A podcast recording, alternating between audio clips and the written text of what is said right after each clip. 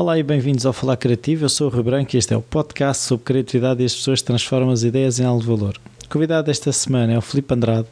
Ele é ilustrador e ele é mais conhecido por ser um português que trabalha para a Marvel, para a maior editora de banda desenhada do mundo, à qual pertence a maior parte dos super-heróis que conhecemos. Eu, pelo menos, cresci a ler os livros da Marvel e foi para mim um grande privilégio conhecer alguém que faz esses desenhos. Um, e também queria desde já agradecer ao André Oliveira ter feito a ponte e ter dado e ter feito o contacto para o Felipe Andrade passar pelo Falar Criativo. Até já.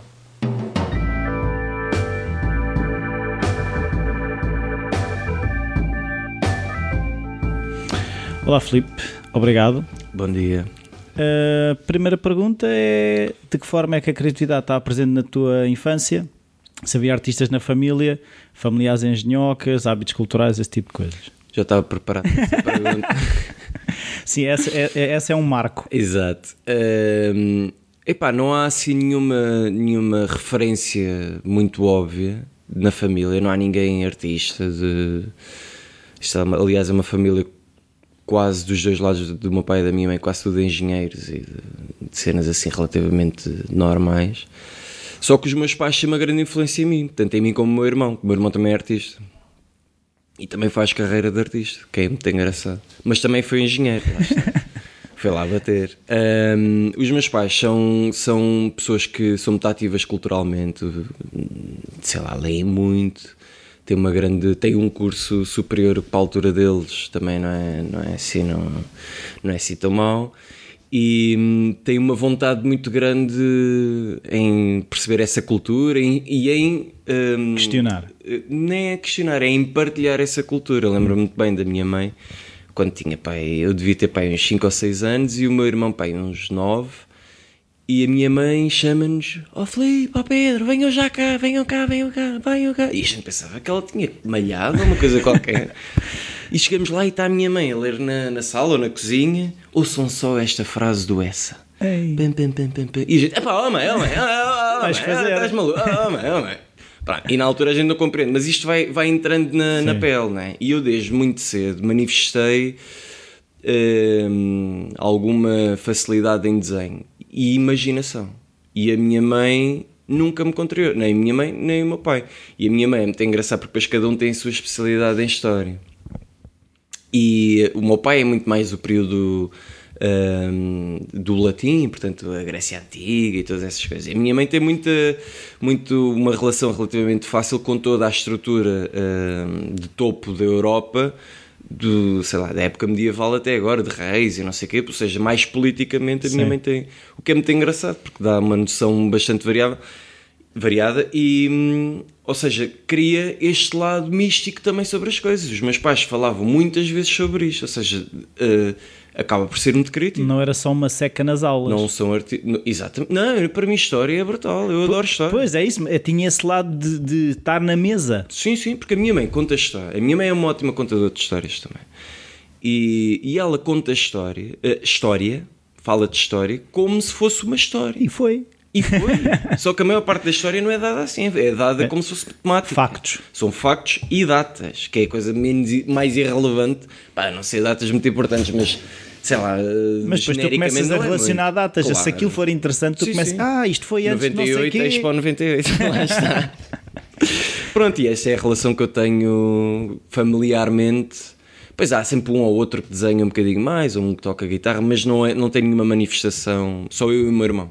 Até e tu foi fácil perceber que ias estar ligado ao desenho? Ou, tipo, quando perguntava aquela pergunta que é o que é que vais ser quando fores grande, tu já dizias, ah, vou ser pintor. Eh. Sim, desde boeda, puto. Pá, eu lembro-me perfeitamente disto, que era eu, como eu estava a dizer, isto já contado pela minha mãe, né? Esta parte que eu te vou contar, que é a minha mãe dizia que eu tinha uma imaginação muito fértil, tanto que ela ficava um bocado preocupada. Tinha medo. Uh, tinha medo de. Bem, mas o, o miúdo é, é passado. Ou... Porque eu tinha sempre resposta, sempre para a frente.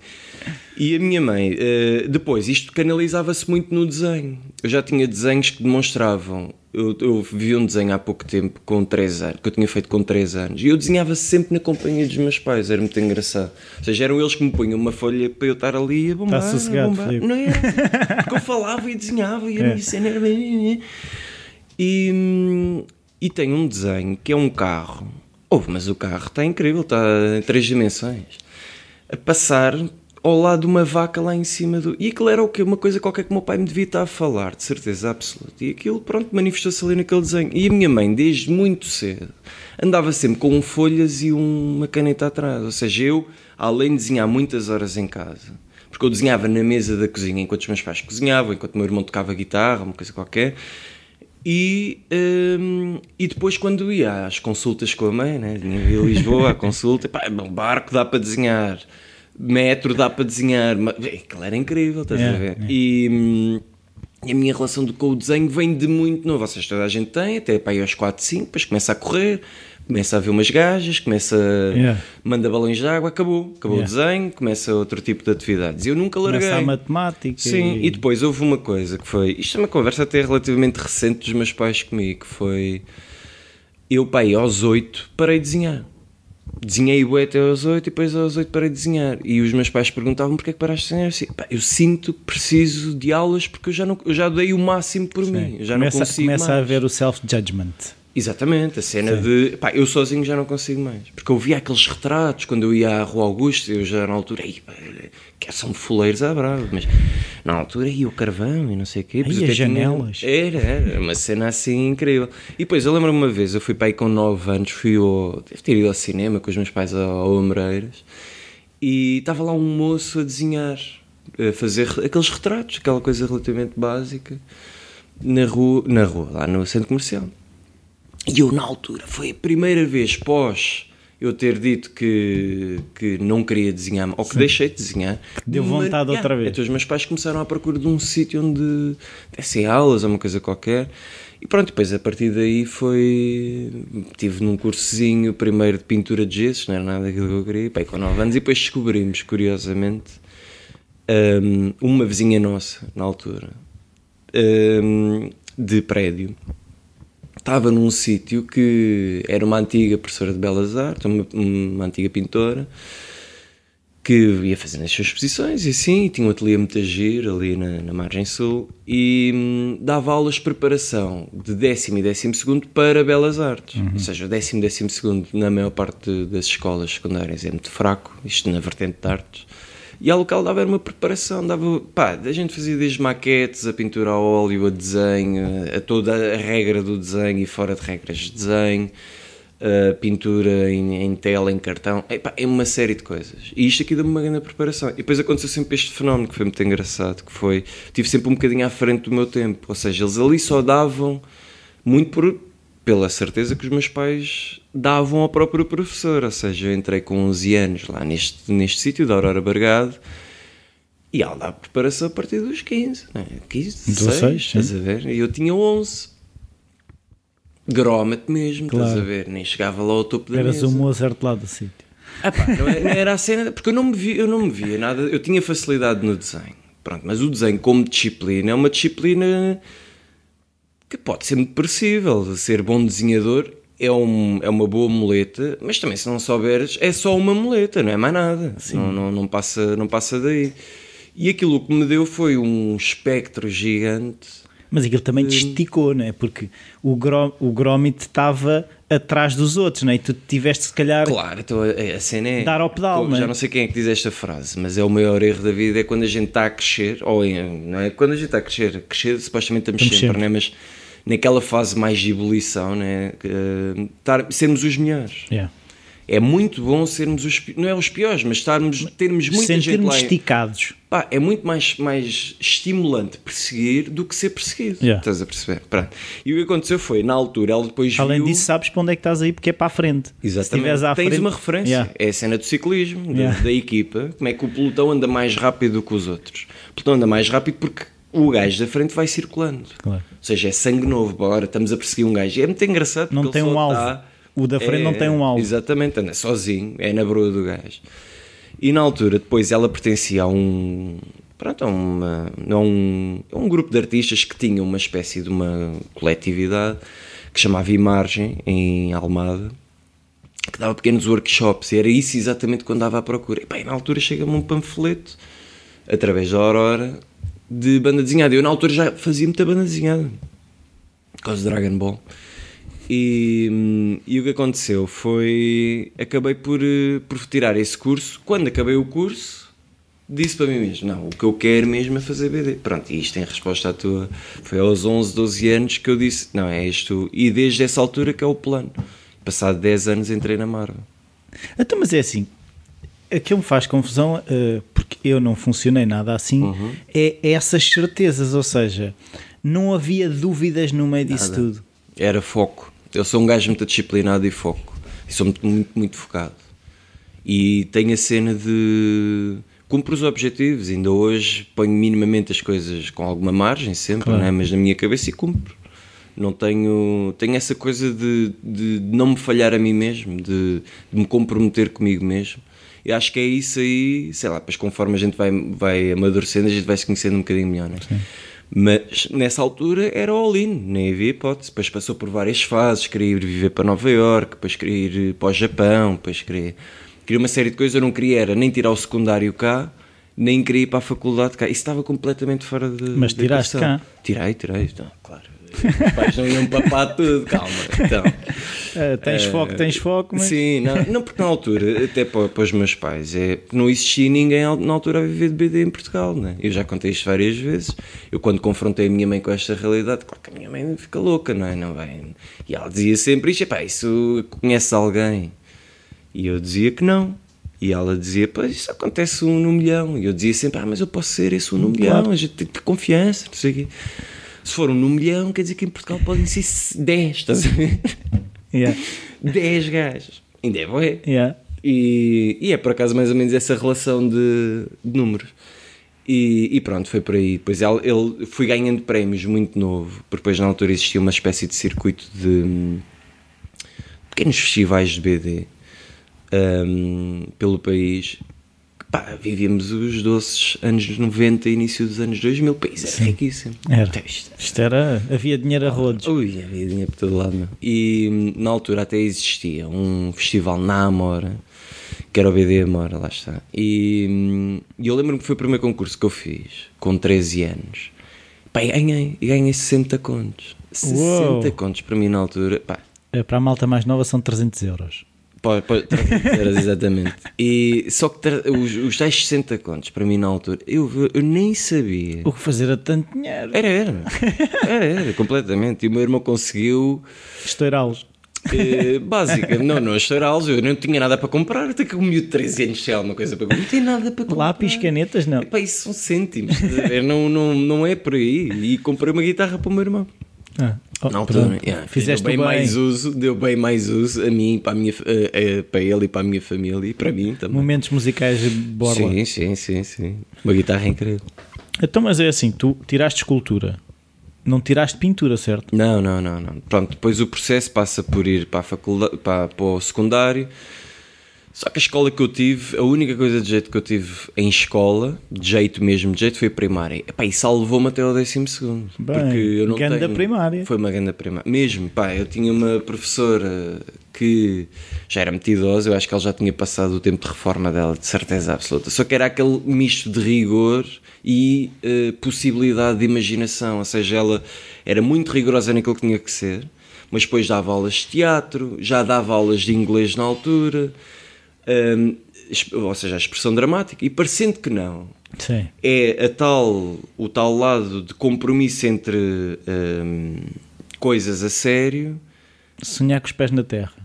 É muito por aí, né? E, mas é a tal cena, é o compromisso, pá, matemática e história tem de ser assim, mas depois o resto a gente pode brincar um bocadinho, yeah. estás a perceber? E foi isso sempre que eu fui utilizar. Não é incompatível. Nada é incompatível. Aliás, deve ser compatível. Yeah. É, deve ser tudo compatível. Um, e o, o, ela deu-me um grande ensinamento. Claro que isto fica depois muito no inconsciente. E anda lá a boiar até isto depois um gajo começar a pensar nas cenas. E o que aconteceu foi, depois eu fui para o décimo, décimo primeiro, décimo segundo. É pá, muito revoltado com a escola. Não era revoltado com a escola. Eu não queria estar ali, eu queria ir para o Japão. Eu queria bazar daqui, queria para ir a Nova claro. York, queria. Então. E na altura a minha mãe, isto é a resposta àquilo que estavas a perguntar há bocado, se ela papava disso ou não. Ah pá, não papava, mas ela tinha uma cena, os meus pais tinham uma coisa, que era nós pagamos a carta e, um, e um curso superior. O resto, depois vocês estão à vossa conta. Nós damos as ferramentas e chega. Toma lá E eu, o machado, vai cortar assim, árvores. É lá, mas espera lá, uma carta, mais um curso superior, isto ainda dá para aí uns 4 mil euros, não quer. Isto, cara, se eu propuser isto, dá para eu bazar para, o- para Nova Iorque, eu depois Claro. arrumo lá um Eu trabalho. requisito já o dinheiro. Exato. Ah, a minha mãe disse: Ah, então, mas estás-me a dar baile, ok, tá, mas fica nascente. E pronto, então andava nesta semi-revolta do Sim. eu quero é fazer BD e andam-me a empatar, estás a ver? Pronto, e foi isto. Depois, décimo, décimo primeiro, décimo segundo, uma vergonha, tinha uma média de 14,5. Epá, basicamente entrei, fui o último a entrar na minha faculdade desse ano, porque eu não, não estava a querer ir, mas Claro. pronto, entrei em escultura. É muito engraçado Uh, porque acabou por ser muito relevante para mim. Não foi nada irrelevante ir para, para a escultura, foi muito, muito importante porque deu-me uma tridimensionalidade a toda a- a, perspectiva artística que eu não tinha. Que a pintura se calhar não daria tanto. E a pintura ia ser uma- um seguimento natural daquilo que eu, que eu fazia. Já tinha feito pintura e, e- e- e já tinha feito alguma escultura, mas não tinha feito com aquelas regras, com aquela intensidade, mas não sei o quê. Portanto, foi bem importante, acaba por ser muito importante. Então, e conseguiste, no fundo, na altura logo perceber hum, aquilo que a escultura te estava a trazer ou isso, Hum. isso percebeste depois? Não, demora tudo um bocadinho de tempo. Eu acho que a gente entra muito- todos muito novos na faculdade. Eu acredito muito, eu sou um bocado anglo-saxónico nisso, é capaz de ser a única coisa que eu sou. Que é. hum, eles têm eh, aquela cena do gap year, não é? Yeah. Que é tu tens uma experiência de vida. Vive. Vive antes de assumires, Yeah. depois ele- no- mas no- na cultura anglo-saxónica isto faz muito sentido, porquê? Porque eles arrumam mesmo a vida deles. Aquilo é all in, faculdade, college, eh, ou faculdade ou college, ou depois é Bulls, acabou o filho, acabou.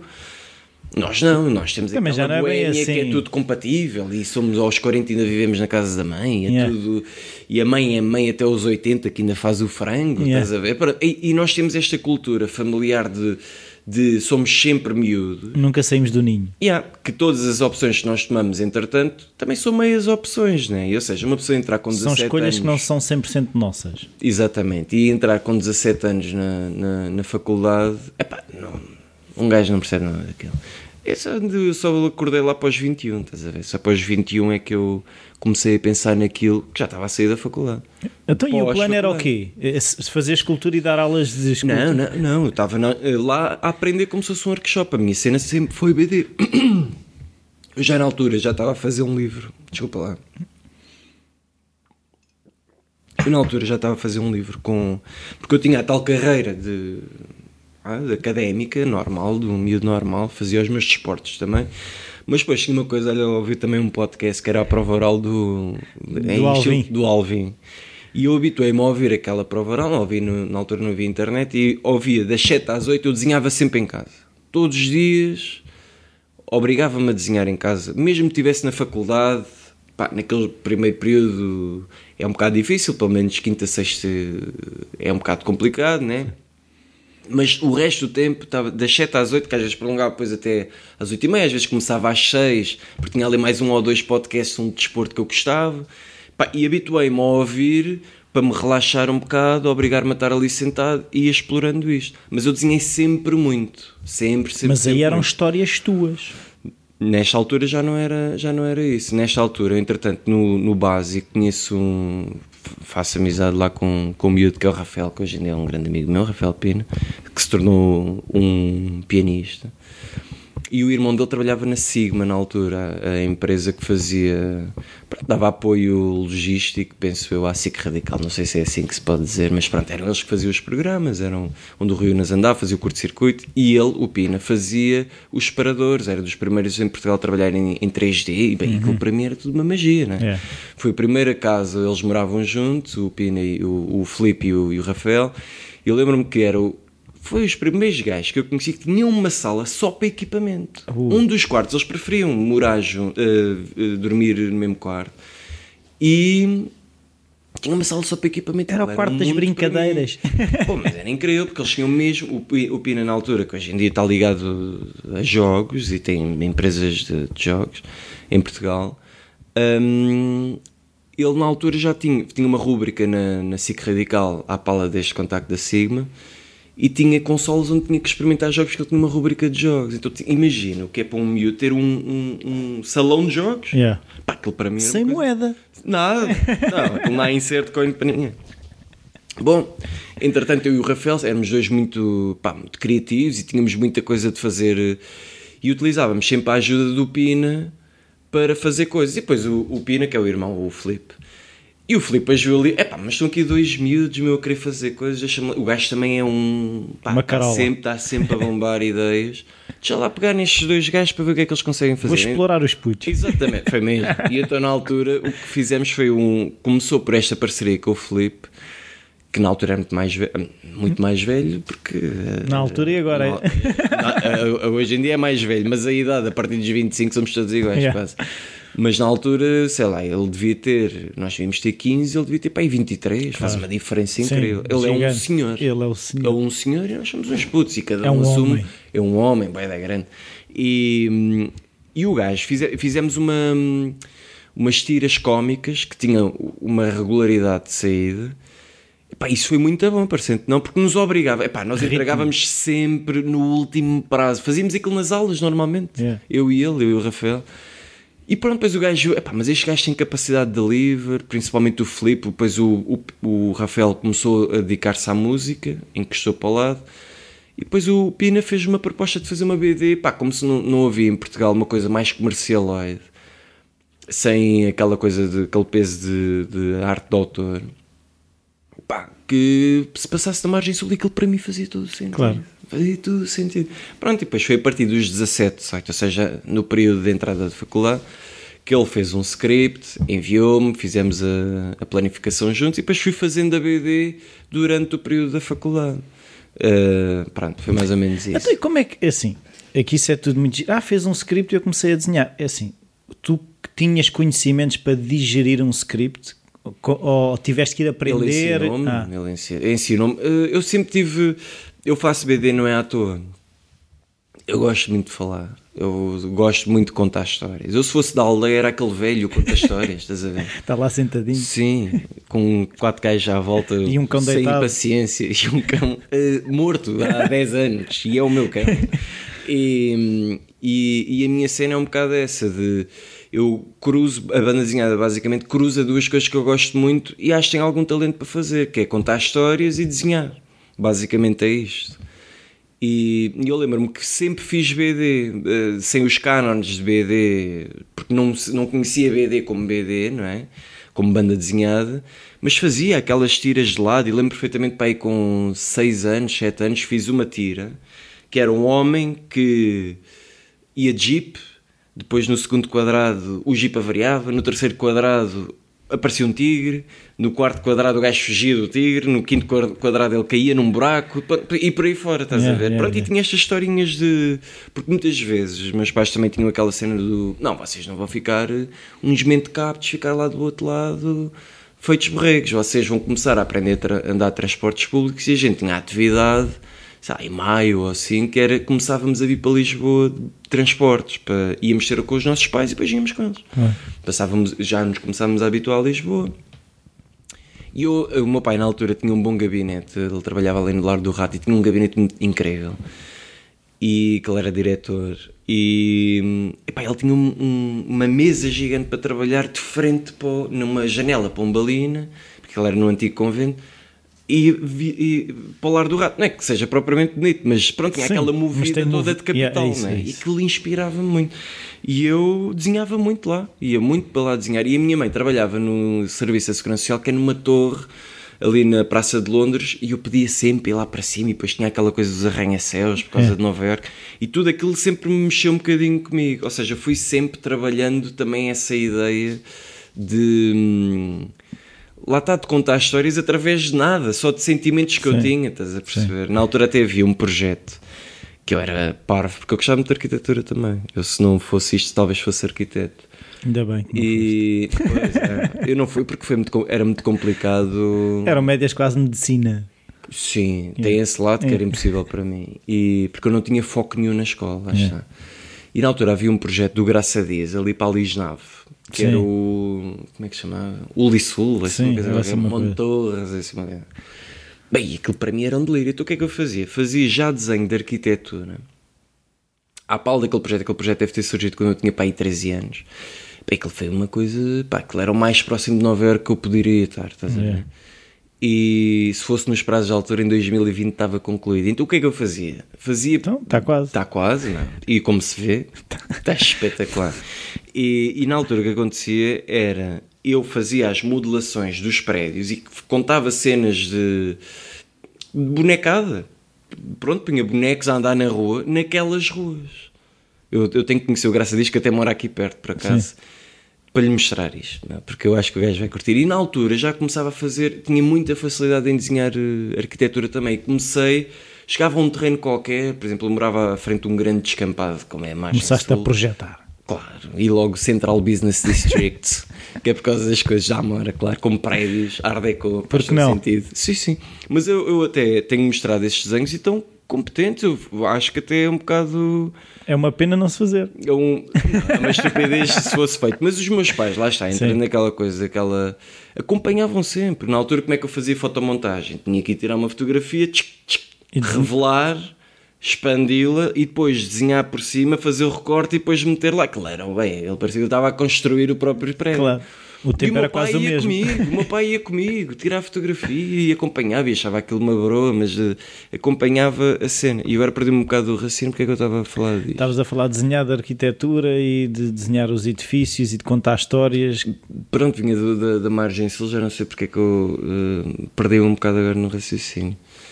Não, ias desenhar para o, para o escritório da tua mãe, desenhar para o escritório Sim, do teu sempre pai. foi um. Ah, de, de- de- se eu tive sempre um contacto com o desenho, era mais ou menos isso. Não, não, é? era, é, de que forma é que uh, a BD, no fundo, começou há bocado quando eu Uhum. te perguntei que o plano, quando uh, se ias dar aulas quando acabasse escultura, e disse não, o ABD já existia. Ah, ok, e, ok. Sim, sim, pronto. E existiu sempre em execo estes fenómenozinhos de desenhar prédios, desenhar eh, nos, nos gabinetes do, meu- do, meu pai, estar no, estar no ateliê da- Aurora Bargado, fazer o workshop de BD, concorrer aos concursos de BD.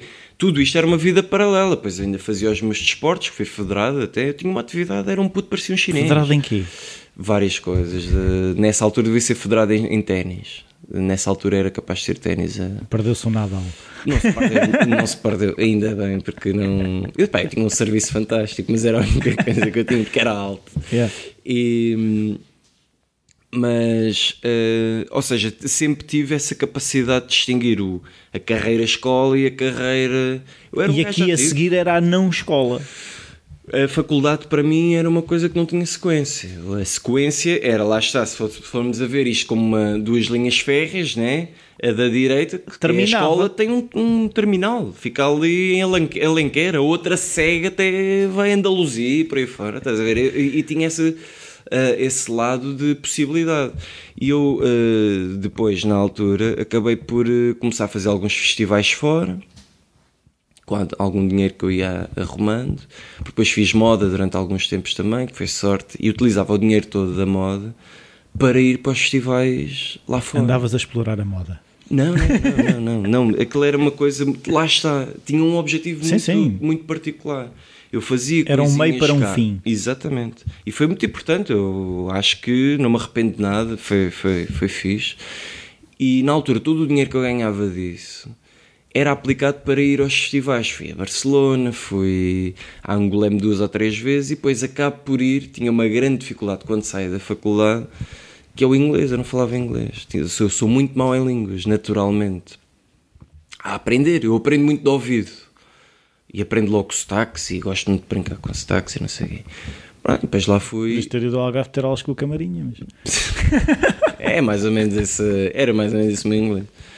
E, e o que acaba por acontecer é, depois de, de, de Los Angeles, é quando a minha carreira começa, por acaso. Coincide com esse facto. Ou seja, o, o inglês era a pedra no sapato. Era a pedra no sapato e porquê? Porque, entretanto, quando eu tinha para aí uns 20, 19, 20, já devia ter 20. No circuito dos festivais, é isso? Se- no tal circuito paralelo à faculdade, seja, a faculdade era uma coisa, estava a seguir a sua, os seus trâmites. O, hum, depois, a nível de BD, já tinha uma mini carreira. Tinha, pá, pá, depois ganhei o festival da. de- ganhei, quer dizer, na Amadora nunca ganhei o festival, mas fui premiado algumas vezes, epá, também era dinheiro que entrava. E lá está, depois ia aos festivais e apostava dinheiro nas coisas, porque tudo era muito caro. Quando um gajo não tem dinheiro nenhum, Sim. tudo é muito E caro. não havia é? low costs. E não havia low cost nenhum. Só ir ao festival de Angoulême, aquilo é um pincel. Porque Angoulême é ali a, a meio caminho entre Cognac, que é mesmo no centro de França, e Bordeaux. Portanto, aquilo fica no É primeiro terço. Sim. No caminho de Paris, fica no Sim. primeiro terço, como quem vem de Espanha. Pá, e só tens duas formas de lá chegar: ou de avião e TGV, ou de comboio. Ou carro. Vá, tens três hipóteses. Mas todas são caras. Tudo é caríssimo. O alojamento lá é boa da cara, aquilo é um pincel. Pá, são viagens que saem à volta de 700, 800 euros para um miúdo, é muito dinheiro. Felizmente eu tinha o dinheiro dos festivais e, do, e da moda para cobrir esse tipo de coisas, porque depois é, são 800, mas o- queres lá comprar alguma coisa, queres os jantares lá e não sei o quê. E, e dava-me sempre com um pessoal muito mais velho. E como é que eu entro neste circuito? Há um dia que eu tinha pá, aí, os tais 20 anos e há um amigo meu que me liga: Olha lá, eh, parece que o Cibi Bolski vem cá a Portugal. E eu nem sabia quem era. O Cibi Bolski. O diretor da Marvel vem cá ver portfólios. E eu, Ei, eu não acredito." é hoje. E eu estava na altura em Lisboa, ali no Chiado. Fui à Vida Mania, perguntei ao Pedro, eh, que era, o dono da- era e é o dono da Vida Mania, se era verdade. E ele, pá, olha, não sei de nada, fala com este gajo. E falei com o João Lemos, que também é outro gajo que trabalhou, trabalha para, trabalhou para a Marvel. E, epá, e depois ele disse, pá, sim, sim, é verdade. Eu disse, pá, desculpa lá, não sei o quê, a gente não se conhece, mas onde é que isso vai ser, não sei o quê. Tive uma hora para ir para o outro lado de comboio organizar as coisas. O meu pai trouxe-me, eu já vim de comboio, já não me lembro. Mas cheguei lá, epá, e na altura nem inglês falava. Parecia Yes, yes. Nada, nem yes nem não, era não, era só não. E na altura até foi a minha namorada da altura que me apresentou o trabalho. Que é uma basófia incrível, mas pronto. Secretária. E, sim, sim. E, e o que acabou por acontecer foi, eu sentia que sem a comunicação existir é muito difícil, porque as coisas vivem muito de meet and greet, as decisões de tudo o que é coisas importantes, muitas vezes define-se com I like you or I don't like you. ou, ou num bar, ou, num, ou numa, num restaurante, ou numa coisa qualquer. Define-se até pós-festival ou pós qualquer coisa, num ambiente um bocado onde uma conversa possa interessar mais, etc. E nessa altura, depois, isto eu tinha para aí 20 anos, e depois mostra- fui durante dois anos este Cibi que acaba por se tornar muito importante, porque ele gostou muito do trabalho. Ele era, na altura, era ca- caça-talentos da Marvel. E Era gostou- olheiro. era olheiro. yeah. E epá, ele gostou, apontou-me ali alguns defeitos, eu tentei suprir sempre esses defeitos. Depois fazia o Festival de Angolém, fui mostrar-lhe o trabalho durante dois anos, os dois anos seguintes. Acabo por mostrar um portfólio sempre atualizado, não é? Só que tinha sempre essa evoluído, brecha. não é? E a evoluir. Só que tinha sempre essa brecha que era. Eu não falava inglês. Muitas vezes eram os meus amigos que apresentavam o trabalho para mim, era uma vergonha. E depois, quando eu saio da faculdade, faço um primeiro, o meu primeiro trabalho profissional eh, é para uma empresa de jogos do Porto. E, hum, e depois tiro, um, tiro dois cursos, eh, um com o André Oliveira. Eu fui aluno do André Oliveira. Então, quando Hum, dirige ele, é o, é o professor. Setor. É o setor. Setor. Eh, Setor André. Ou setor Oliveira. Setor André. E, eu, e tirei esses dois cursos e depois estava, estava a sentir, não, isto. Porque eu queria uma formação. Eu estava a sentir que a faculdade só não chegava, eu precisava ali de qualquer coisa extra. E acaba por ser isso, não é? De. Preciso de, de me formar melhor. E pá, depois na altura, ah, entre- entretanto, descobri esta turminha, de onde vem o Sibolski, quando eu, eu mostro o portfólio pela primeira vez ao Sibolski. Descobri esta turminha que já trabalhava para a Marvel. Então acab- acabamos por ser amigos, mas eu era sempre muito mais grómato do que os gajos. E andámos ali, pronto, assim, mais ou menos eu andei entrei assim um bocado a medo, mas depois tornámos todos Mas lá amigos. está, mais uma vez estavas-te a esticar. Estava sempre a esticar. E eu, ou seja, eu dava-me sempre com pessoas muito mais velhas e já com, com objetivos relativamente definidos, o que era muito bom. Tinha, sabia a pedra onde eu queria aterrar. E na altura o Plati sugeriu uma Gnomen para ir estudar para, para os Estados Unidos. E pá, até lá fui eu. Passado um mês já lá estava. Yeah. E... Oh mãe, faz as malas. Nem foi bem, foi, pá, foi um grande risco, foi umas pedras, mas, eh, mas correu bem. Estou cá, estou vivo. E, e na altura mostrei outra vez o trabalho ao Sibi Sibolski. Voltou a dizer que, que nem. E depois, quando ele vem, ele, faz, ele fez o Festival da Amadora outra vez, curiosamente, isto em 2009, curiosamente fez o Festival da Amadora de novo. E em 2000, e, e nessa altura já falava inglês. Ui. Porque eu aprendi, porque eu eu não aprendi porque, porque eu tinha um bloqueio que eu não falava inglês, eu não falava. tinhas necessidade tinha- de usar. Não tinha necessidade de usar, para mim não é importante, o meu cérebro descarta logo, está lá na Nem para os fechada. turistas. Não. Nada, então turistas, então fazia vida lá na Margem Sul, que turistas é que é na Margem Sul? E os turistas é o pessoal do Norte, que é, é isso. E, e depois eu falei com o CBC quando cheguei cá, cá a Amadora, pá, já tinha capacidade de diálogo e disse-lhe literalmente, porque eu já não tinha mesmo, eu, cheguei com, eu depois deste ciclo todo de 4, 5 anos a apostar todo o dinheiro que tinha na minha formação, Estavas eu não tinha dinheiro nenhum, não tinha, pá, e não tinha perspectiva nenhuma de trabalho. E, e disse-lhe isso, pá, eu não tenho dinheiro mais para, para te seguir, tu tens de me dizer uma resposta, ou sim ou não, mas eu sei tu não, mas diz-me na cara. Yeah. Não tenho problemas nenhum. Agora este nin. Outra vez eh, palmada nas costas, não, Ah, vais ver que vais receber um bem. e-mail, vais ver que vais receber um e-mail. E assim foi. Passado uma semana recebi o e-mail. Foi a partir daí que, que a coisa começou a desenrolar-se, eu não estava a mentir. Pronto, foi Ou- por ou aí. se- Mas porquê é que ele não te disse logo na altura? Porque depois tem de chegar a casa, mostrar o portfólio. Olha, temos este miúdo em carteira, como é que é? Há alguma coisa que ele encaixe? Tanto que eu acabei por fazer um livro com o Plati. Hum, ou melhor, eh, participámos os, os, os dois numa, numa curta que só saiu um ano depois. Quando esse livro saiu, o meu primeiro livro para a Marvel sai quando eu já tenho sete Feitos. livros na rua. Yeah, já saí. Que te parece uma, uma coisa de um ácido. O que é que lhe deu voltou para trás? Yeah. Estás a perceber? Porque o meu livro a sério foi o X, a X23, que é uma personagem feminina eh, do Wolverine, ou Wolverine. Wolverine é para os placos. É, WhatsApp, Wolverine. né? É o WhatsApp. E, e o que acontece é isso. Eu trabalho com ele e já num ritmo alucinante de Marvel, porque o primeiro livro é muito engraçado, porque a Marvel tem um ritmo. pá, é alucinante, não faz muito sentido. É uma coisa que para nós, então, em Portugal, que não temos referências, sabe, dizerem que tens de fazer 20 páginas no mês, parece uma coisa surreal. Não é? Assim, no, Não sei lá, um gajo eu demorei o primeiro ano para o BRK, num ano fiz 7, portanto estás a ver o ritmo que um gajo tinha na altura. E, e o primeiro livro que eu faço, até tem uma história engraçada porque mete o iPhone. Eu estava em Angolém de novo com o Pina nesse ano. Isto tá- estamos a falar do ano de, do início de 2010, janeiro de 2010. E, e o Pina tinha um iPhone. Eu assim, ui, olha, tenho um iPhone. Deixa lá ver o iPhone para ver o que é que isso é. E pá, eu lembro-me na- altura que eu fazia uma grande confusão: o que é que é o iPhone? O que é que é o iPhone? Porque eu sou um gajo muito fraquinho em novas tecnologias. E então vejo um e-mail, já uma série de trocas de e-mails meus, em como eu já tenho um trabalho novo para a Marvel. Ou seja, eu fiz um trabalho em dezembro para a Marvel, Sim. Costa à Box, fiz aqui mais um trabalhinho aqui para a Porta Editora e depois estava em Angolém, naquela, vou meter mais trabalho. Fazer mais um vamos- speech. Exatamente. E o, vejo o e-mail. Opa, que ele já vinha, ué, um prazo super apertadíssimo. Então, basicamente, o meu segundo, o primeiro livro para a Marvel era um mês e meio para fazer 11 pranchas. O segundo foi tipo 18 ou 19 dias para fazer 24, assim, uma brutidão. Yeah, então foi a primeira vez que eu tive de ter um ritmo.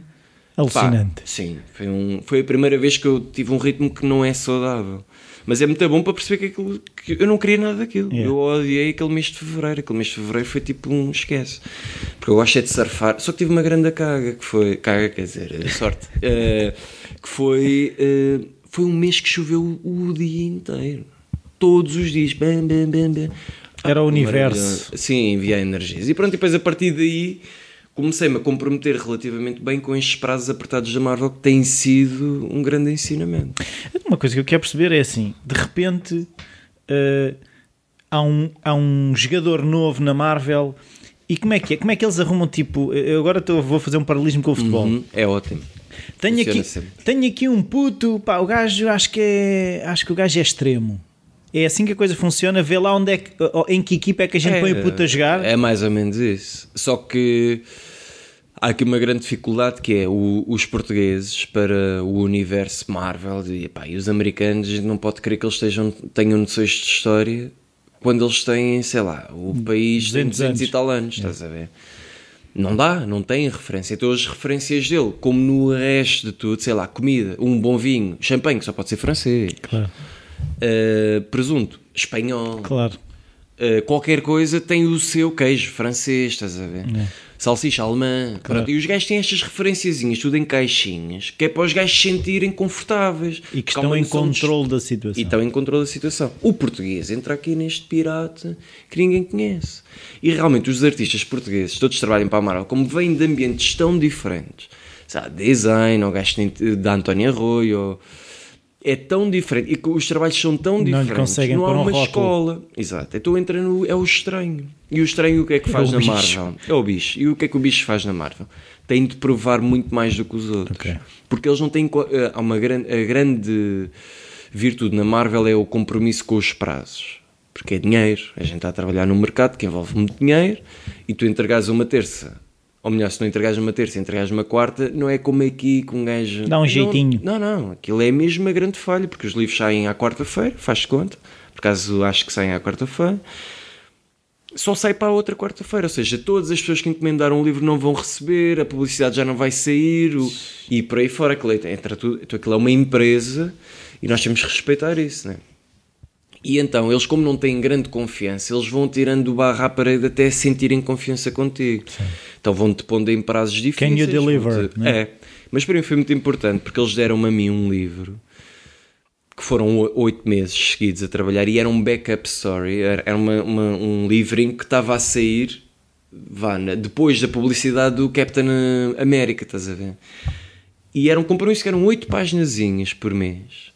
Pá, que tem uma capacidade de livre relativamente fácil. Dava para eu fazer as minhas coisinhas em Lisboa, para ir surfar, para, para estar, com os meus amigos, já era mais saudável, depois daquele período de fevereiro.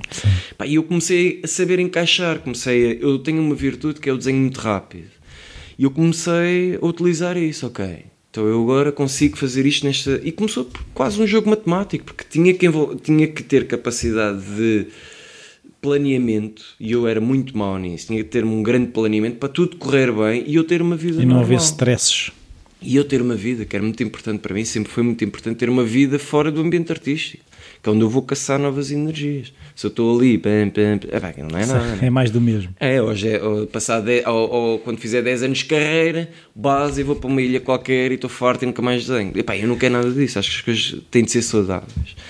E foi isso, pronto, para, para hum, responder à tua questão da, da Marvel, o português encaixa-se um bocadinho nisso. De como é o estranho, vamos-lhe dando assim projetinhos e foi assim que eu fui subindo E foste correspondendo às e fui expectativas. correspondendo à expectativa. Ou seja, nunca falhei um prazo.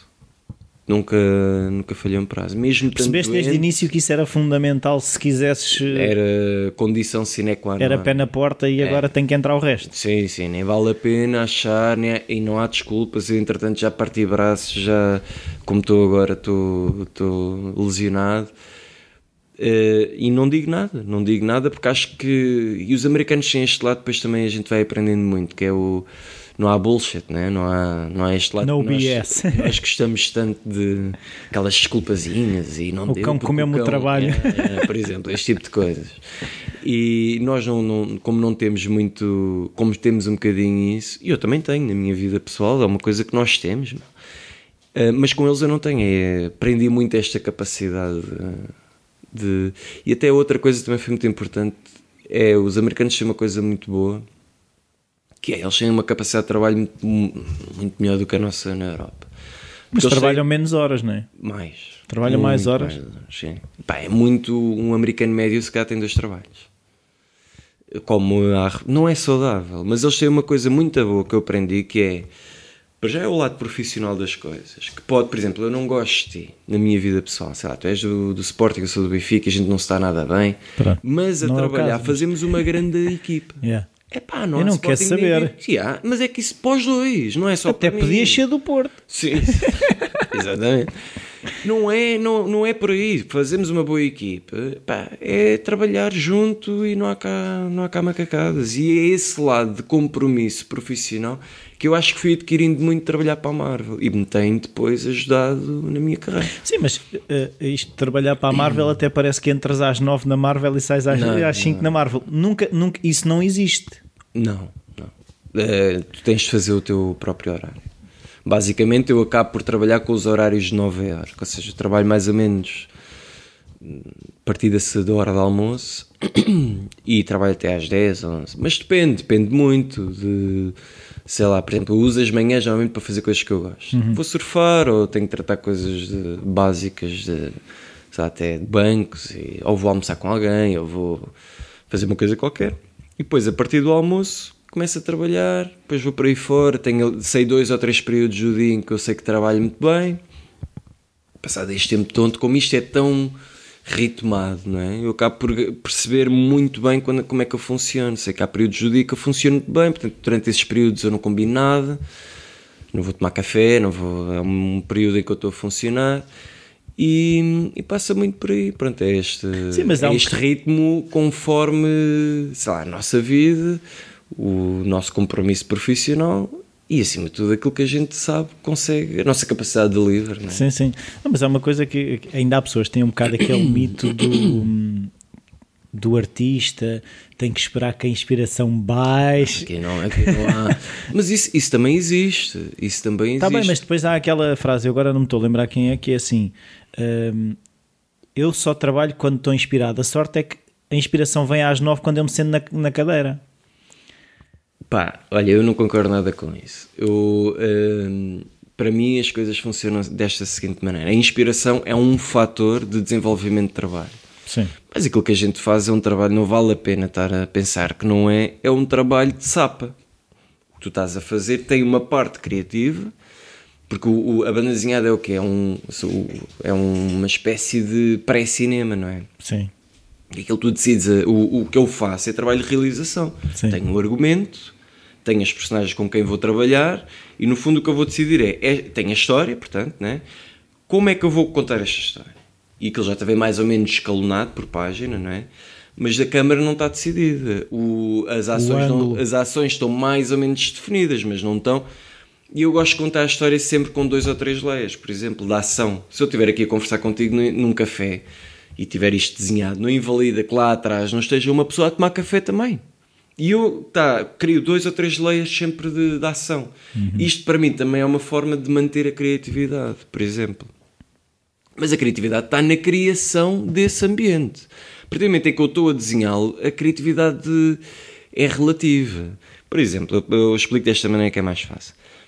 Eu se estiver a desenhar uma, sei lá, uma página, parece-me aqui uma página tem um splash page. Um splash page é uma página inteira só com um shot. É um plano, sei lá. um- Normalmente é coisas muito grandes. Um gajo está a chegar a um planeta, eh, aparece o mauzão, apare- é assim um momento épico. E aquilo, portanto, tem, como tem o efeito tcharam, né? cheguei, um gajo tem de trabalhar melhor aquilo. Muitas vezes eu vou atacar essa página e como é um shot inteiro e eu estou habituado a desenhar, sei lá, em quadrados de relativamente pequenos, não é? Pequeno espaço de folha. E quando aparece uma folha muito grande tem essa dualidade logo de Detalhe. ah, ok. Não, o próprio Informação. tem, é como desenhar. Um gajo esteja habituado a desenhar numa folha e depois vai pintar uma parede. Tens, de- tens de mudar o chip. E muitas vezes o chip não muda logo. E lá está a tal inspiração. E o que é que eu faço para combater isso? Normalmente o pessoal, quem fuma, levanta-se e vai fumar, ou vai fazer um café, ou vai para pensar naquilo, está ali a marinar. Eu faço de uma maneira diferente. É, eu passo para planos que eu sei que são muito simples de desenhar, que eu já tenho o layout feito.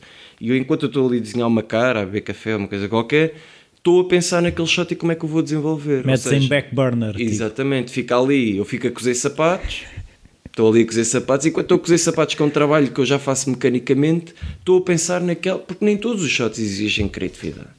Se for um shot de uma cara de um gajo parado, não tem criatividade, é uma cara parada, estás a ver? Pronto, e eu vou utilizando isso, essa criatividade, porque lá está a inspiração, não vem sempre. E não dá para esperar, porque eu dia X tem que entregar. Yeah. Não vale a pena estar à espera. Só que dá para saber condicioná-la. Ou seja, eh, nós sabemos que ficamos, eh, por exemplo, a fazer exercício. A gente sabe que se aquecer antes, bem, estamos muito melhores e não temos. Já lubrificamos as articulações. Exatamente, Já não, temos, já não temos lesões. Mas não invalida que não tenhas uma lesão. Como não invalida que tenhas Estás a lesão se não diminuir o risco, sim. Estás a diminuir o risco. Pronto, basicamente, o que tu estás a fazer é relativamente balizar a inspiração. Estás a criar as condições para que ela apareça. Ela pode Exatamente. não aparecer. Pode não aparecer, nó- mas, ou eh, seja, aquilo que tu estás um bocado a dizer é nós, como criativos, o que temos que fazer é isto é onde ela costuma surgir, estas são as condições. Vamos Uhum. esperar, se aparecer, apareceu, mas o trabalho é entregue na mesma. Tem, tem de ser entregue. É que não é uma questão de. de- Pode ser, é, tem que ser. Tem de ser. E como convive com isso. Sei integrar. eh, Por exemplo, eu, eu normalmente as pessoas trabalham. Os artistas de BD trabalham página a página, né? O que eu faço é eu trabalho em 20 páginas ao mesmo tempo. São 20 páginas por mês. Eu trabalho em 20 ao mesmo tempo. Exatamente para ter essa liberdade de saltar para a de um lado para, para trás, para a frente, para trás, para a frente e dá muito bem para ver erros de raccord, dá para, dá para fazer esse, esse controle do livro todo. Eu tenho ali 20 pranchas, estás a ver? Sim. E esse lado é. é- Então, por exemplo, vamos fazer mesmo um exercício. Chega Uhum. a tu argumento. Sim, Como é que tu atacas aquilo? pá, olha, normalmente chega o argumento, vou imprimi-lo e vou para um café eh, e vou apanhar um bocado de ar e faço ali o layout. E divido logo, normalmente aquilo vem dividido por. eh, Já vem definido o que é que vem está em cada página? O que é que está em cada página e de que forma. Ou seja, aqui tem cinco shots. Um, no primeiro é uma câmara, uma- não diz a câmara, mas diz: no primeiro estão duas pessoas a conversar. blá, blá, blá. No segundo aparece o gajo a tomar café. No terceiro ele levanta-se. No quarto aparece um amigo. No quinto é um shot grande com eles a conversarem e a saírem do café. Por exemplo, está aqui uma página montada. E o que eu faço é, no café, definir logo a quantidade de, de, de, hum, eh, de vinhetas que existe. Vinhetas são os quadradinhos. E Mas és tu que defines, isso não vem definido. Eh, não, vem definido, vem definido logo à partida. Só que depois temos liberdade também de adicionar, de cortar. Porque às vezes o escritor pensa de uma maneira que pá, não é possível. Lá, Não é possível tu estás a mostrar a tua frente e as costas num shot, é impossível. E dizes que é diferente, mas não Quer é de dizer, lado, se é tiveres um diferente. espelho na imagem, dá. Sem espelho, no deserto. No deserto. Não dizer.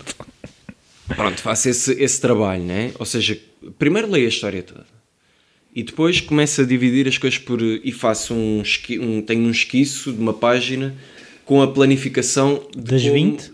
Não. Das 20, mas só com os quadrados desenhados. Só para ver mais ou menos a planificação se aquilo faz sentido do de Espacialmente. Espacialmente se faz sentido. Porque lá estava em minha fase de arquitetura. Pois é, a coisa faz todo o sentido globalmente. Eu estou a fazer um livro, não estou a fazer uma Sim. página de BD.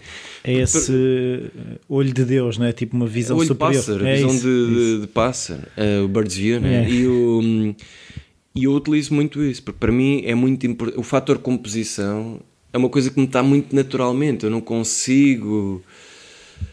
Sei lá, por exemplo, eu não consigo ver uma porta aberta. Não, eu tenho esse lado de. Não, com- porque é a composição, não é que eu tenha o CD de ir meter as coisas todas. certas. Não tenho isso, mas há que certas coisas que Aquele bloqueiam. plano. É, é o plano, fica tapado. Pronto, depois tenho essa planificação feita, depois fico a pensar naquilo, normalmente vou fazer outra coisa qualquer, e depois sento-me e começo a definir a história, do que é que... Pronto, faço uns esquicezinhos muito pequenininhos, limpo, mando a eles, eles... mando a eles, mando-lhes hum, os layouts feitos, eles aprovam ou não, dão sugestões, Isso normalmente demora quanto tempo? Esse primeiro exercício. um sim. dia. Para mim tem de demorar um dia, porque normalmente são. Tens à volta de. Vá, num mês bom, 25 dias para fazer 20 pranchas. Só que tiras o fim de semana e já tens menos do que um dia por prancha. E é muito pouco tempo, portanto eu nesta parte não perco assim tanto tempo. Porque eu sei que depois gosto de desenvolver a coisa com mais calma. E, e o que acontece é isso: é, é um dia para isso, Poupas na entrada para depois na refeição Sim, principal. mas até nem é assim tão bem feito. Agora até estou a reformular um bocadinho. Porque isto depois é. Não há ninguém a ensinar-te isto. Vais aprendendo contigo mesmo. Isto foi um esquema que eu encontrei para mim. Porque depois as coisas podem funcionar de maneira diferente para cada pessoa. E o que acaba por acontecer é isso. Eu faço o tal. é, recebo as notificações deles. Depois tenho as 20 pranchas e a primeira coisa que eu faço é pôr o- as letras em todas. Estás a ver? Depois vou passando. Há um dia que eu As passo... letras como o texto? As letras, eu ponho Rock, por exemplo, agora estou a fazer Rocket and Groot, né? Sim. dos Guardians of the Galaxy. E tenho, sei lá, é o cabeçalho de cada, de cada folha, porque eu tenho, eu trabalho em, em, em folhas da Marvel que eles próprios enviam, e tem cá em cima a indicação, o title, eh, o, eh, o livro que é, o artista, pronto. Eu assino as páginas todas, tenho as 20 páginas, tenho ali tudo certinho, e depois é, vou passando página por página. Mas enviam fisicamente? Enviam, enviam, eu tenho ali, já te posso mostrar. Extraordinário. E hum, estás a ver aquele pacote da FedEx que ali está? Dizer large box, Sim, sim. é aquela cena. É. E, e pronto, e depois a partir daí vou passando os layouts para, para esboço, depois faço uns pencil, faço uns lápis de tudo, e para me salvaguardar, tiro fotografias com o iPhone e edito mais ou menos no Photoshop, faço ali um diagramazinho, envio aos gajos de novo. Digam-me lá se está tudo ok. Eles dão mais uma, olha aqui, cuidado, porque é importante que ele tenha uma expressão mais, não sei das quantas. Aqui é importante cuidado. Quer isto mais dark, por isto ou por aquilo? Não, Não. entram muito nesse tipo, Não. porque isso o próprio argumento, eles normalmente, aquilo é comercial, isto estamos a ninguém está a contar aqui uma história do Hitchcock, isto é uma coisa, a gente ainda assumiu o que é, não é? Tudo bem que a gente, não é por ser comercial, tem de ser mau, mas eh, tentamos fazer o melhor trabalho, mas Sim. não tem essa poesia. Mas tem é que ter um storytelling bom. O que, os ameri- o que define o cinema dos americanos é storytelling. Sim. Eles têm uma grande capacidade de contar a história.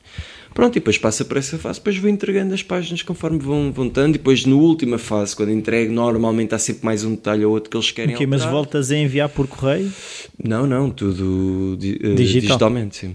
Sim, mas eh, e então no teu caso é assim, eu vi coisas que tu coloriste, coisas tu não, que não coloriste. Neste caso do Rocket eh, Raccoon e o Groot, como é que é? Ahm, no caso, tudo o que é para a Marvel eu não tenho capacidade de colorir porque é um trabalho muito curto de tempo, não é?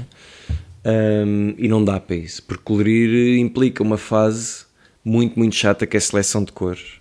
Que tu das duas, uma ou tens alguém para, para, para fazer isso e pagas alguém, mas quer dizer, é um trabalho tão de sapa e para o ritmo que eu trabalho, que é eu entrego as páginas todas no final. E o colorista normalmente tem 6, 7 dias para fazer isto.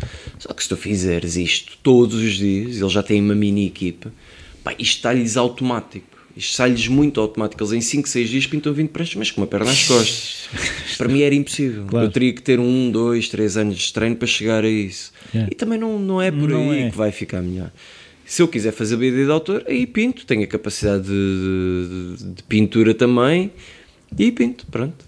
Pois, há uma coisa no meio disto da Marvel que é assim, eu era, era e sou fã da Marvel, não acompanho agora Uhum. as coisas mais recentes, mas se de algum momento houve um ah, Marvel, eu estou Ah, a trabalhar com a. Marvel. No princípio há uma ilusão muito grande, não é? Assim, a cena do. Porque lá está, eu tinha o sonho de trabalhar. Eu não queria fazer banda eu queria trabalhar na Marvel. Ah, aos 11 pronto. anos, aos 11, aos 11, 12 anos, quando eu disse que queria trabalhar à minha. eh, queria fazer BD. Depois essa, o fazer BD particulariza-se muito em trabalhar para a Marvel. Pá, eu entro na Porque é Marvel 10 referência. anos depois. Era a referência, era o que eu queria, mas podia ser DC, por acaso embiquei para ali, não sei porquê, talvez pelo Spider-Man, que era o meu personagem favorito. E na altura existiam os X-Men em animação na SIC de manhã. Sim. Pá, e pode ter sido isso. Mas também existia o Batman, por acaso. Ahm, Mas não era bem o Batman. Era na 2, dava na 2. Sim, mas era. Mas não, ah, mas não era aqueles. Eram os meus desenhos de- dos livros. Tenho ideia que eram uns desenhos mais simples. Mais calhar- simples, mas muito bom. Sim, muito não estou a dizer que eram maus, mas era Sim, sim, sim, era, era isso. Não era, do, não era aquele do. do músculo e. Não, não, não, era uma coisa muito, muito criativa. E. Epá, e depois a- a- o sonho Marvel acaba por ser Então, como é que é? um Tu também já chegaste a desenhar alguns dos super-heróis, se calhar que tu gostavas. Claro, sim, como, é sim, que, sim. como é que é? Tipo, de repente, não é quase. Ai, agora a responsabilidade de eu vou Não, estar a desenhar um Wolverine. É ou- isso, eu não, eu não- lá está, toda a construção que eu fui fazendo de, da tal cena de foco e disciplina. e- eu sou um gajo muito disciplinado e de foco, realmente sou. E, e eu não sucumbo à pressão, eu não, não sucumbo. Eu acho que é capaz de ser das minhas melhores uh, características é que eu não sucumbo à pressão. Se estou com. Epá, não, e estou na boa. Eu, se- eu tive que aprender a ser planeado, eu não sou nada pla- planeado. uh, Organizado. Organizado, planeado. Um, não sou nada organizado naturalmente. Tive que me formar muito. A disciplina até tinha, por exemplo, disciplina de treino, quando jogava ténis ou fazia ginástica ou, ou canoagem, uma coisa qualquer. Eu tenho disciplina, tenho, tenho que lá estar, faço, não faço 20 abdominais em vez dos 30, faço, eu fazia as coisas. Só que isso é uma coisa que quando estão a mandar. O problema de ser freelancer é que és tu que mandas em ti tempos. É- És, és, tu- és tu que mandas em ti, em, em ti mesmo. E o que é que isso faz? Faz com que tu tenhas de ter uma disciplina gigante. Porque um artista, eh, qualquer ele que seja, a culpa é sempre dele. Tu convives com a culpa diariamente. Porque se as coisas não correrem bem, tu não podes pôr a culpa em ninguém. Não vais dizer porque Foi o patrão. não há patrão, estás a ver? Eu até tenho uma coisa que é sempre que, que eu aumento-me a mim mesmo. Estás a ver? Que é um o meu patrão é incrível. Aumento e retiro de vez em quando. E tem a ver com isso, estás a ver? De- Da capacidade. Mas és um patrão tolerante. Sou, tem de ser. Acho que, acho que é muito. Lá está, como é importante. Eh, é muito importante ter uma vida fora disto também. É muito importante o equilíbrio. O equilíbrio das coisas é muito importante. Porque senão tu não vais desenvolver. eh, Senão eu, aos 30, que estou quase a fazer. Pá, nunca mais Acabou. fazia, meu. Eu já estou a trabalhar nisto há 6 anos, pá, aí, estás a ver? E então torna-se muito. Mas hoje em dia é engraçado. A BD assumi- eu no princípio só conseguia trabalhar em BD e depois o meu sonho era conseguir eh, trabalhar em BD e noutras áreas também, porque eu gosto de fazer outras coisas também e tenho conseguido fazer. E, e- e sentes de alguma forma quase a pressão de epá, daqui a bocado, cada vez que se fala em Filipe Andrade, já ninguém associa a mais nada. Ou seja, ficares um bocado escravo de ser o gajo da Marvel. Não, isso, as coisas vivem, sei lá, as coisas são orgânicas e se há de viver enquanto, enquanto tiver que viver, é natural que assim seja. Eu também me publicitei nisso. Já fiz uma série de coisas diferentes. Trabalhei numa galeria em São Francisco, estive em Hong Kong agora há pouco tempo. Ahm, Mas isso são experiências. trabalhei em animação. Mas são tra- experiências paralelas à Marvel, ou seja, São experiências paralelas à Marvel, mas que eu não quero que sejam tão paralelas. Ou seja, a minha questão é: eu tenho um contrato com a Marvel, eu a trabalhar para a Marvel, mas eu realmente tenho este bicho de querer sempre ver, eh, ir fazer outras coisas. Eu tenho sempre a coisa de. o master plan é maior. É muito maior. E eu gosto de arte no geral, eu não gosto de só de BD.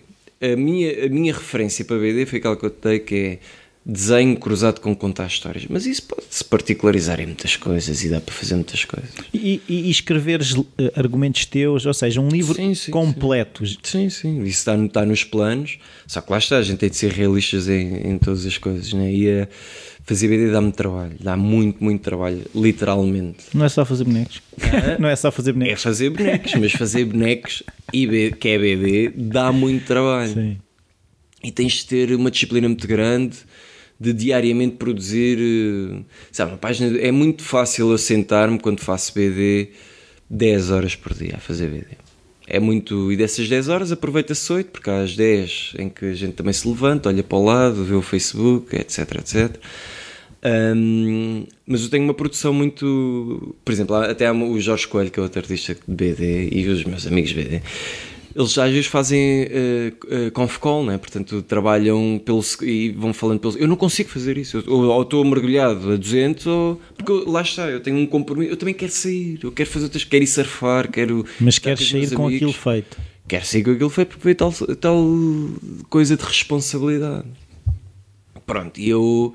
Hum, agora, agora perdi-me um bocadinho da BD. Soube-te fazer outras coisas e. Sim, sim, eu não, não, não- Sei lá, a BD eu sei que fazer outras coisas para mim, não é? A BD sei que dá-me trabalho, portanto eu também tenho que ter alguma. Tenho que ter vida para isso. Para eu produzir alguma coisa com pés e cabeça, porque eu não quero fazer nada por acaso. As coisas para mim, eu sou, gosto de ser profissional e gosto de ser um gajo comprometido com aquilo que eu, que eu vou fazendo. Só que eu não me vou comprometer com qualquer coisa que eu. Há uma coisa que eu sei que é. Há coisas que eu não consigo fazer. Não tenho tempo. Ou não tenho. Neste momento da minha vida não dá. Ou E não lutas com essa tipo. não vale a pena. É. Há coisas que a gente tem de, de- de aprender que não dá para lutar eh, contra. Sei lá, ter partido uma perna, uma coisa qualquer. Tem de assumir. É assim, é assim. É o tempo de recuperação. A vida não acaba amanhã. A vida é longa. Portanto, as coisas vão dando para fazer quando der. Eu não tenho esse. Esse lado de. Regret? Não, nenhum. Para já- não tenho, não tenho nenhum. E não tenho aquela coisa do. Eu, eu tinha muito isso, e se calhar foi por isso que eu matei esse fetiche tão, tão cedo, que era ter entrado para a Marvel. Esse era o meu grande objetivo. E como o consegui relativamente cedo, com 21, 22, acabo por. eh, Não sei, enquadrar tudo muito melhor, não é? Então não tenho essa pressa de mostrar que, ou fazer com que as coisas vão surgindo organicamente e. E, e há uma coisa que eu às vezes eh, vejo em muita gente e também em mim, que é quando hum, há esse desejo muito grande de determinada coisa, aquilo nunca. eh, Nem as coisas boas são tão boas como nós imaginamos, nem as coisas às vezes más são tão más como nós imaginamos que vão ser. Foi, Depois da ilusão veio o realismo, não é?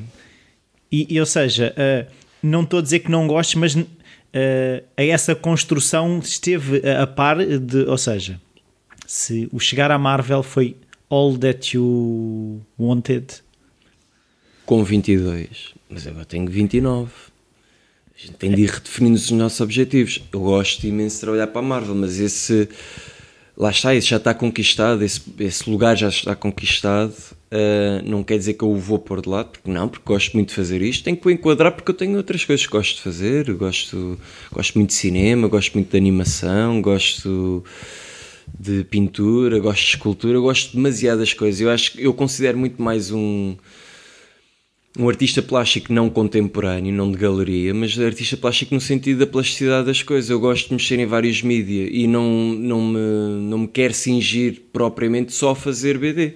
Só que eu sei que BD, como eu estava a dizer, que dá muito trabalho e exige uma série de, de, de conhecimentos uh, que eu não posso largar. Por exemplo, eu tenho que desenhar relativamente todos os dias, porque eu tenho que manter a mão quente, tá, estás a entender?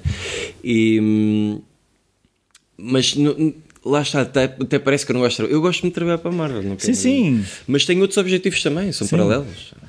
Ah, eh, eu, assim, eu não conhecia esta, o, o Rocket, Rocket Raccoon, Rocket Raccoon. E, e, o Groot, mas daquilo que vi, eh, eu achei consegui ver uh, uma certa, como é que é dizer, consegui ver um, muito de Felipe, porque fui ver a tua página uhum. de Facebook e há lá um, um, lado brincalhão, jocoso, que eu também sinto no Rocket sim, Raccoon. Sim, sim, sim. Uh, sou um bocado sarcástico. uh, a questão Mas é. Mas o próprio personagem também é. Pois é isso. Uh, se, se há um carinho especial por ele, se sentes que podes ali dar espaço a esse lado sarcástico. Este livro tem uma coisa fantástica que é.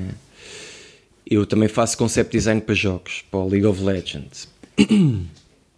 E é uma coisa muito boa porque Epá, o, o, trabalhar em concept design uh, exige muita que pesquisa, muito conhecimento. Já agora uma pequena definição do que é que é o concept design. Concept design é desenhar os personagens uh, que, quer dizer, concept design não é isso, mas no meu caso, no teu caso, ser, eu estou a desenhar personagens, ou seja, é desenho conceptual.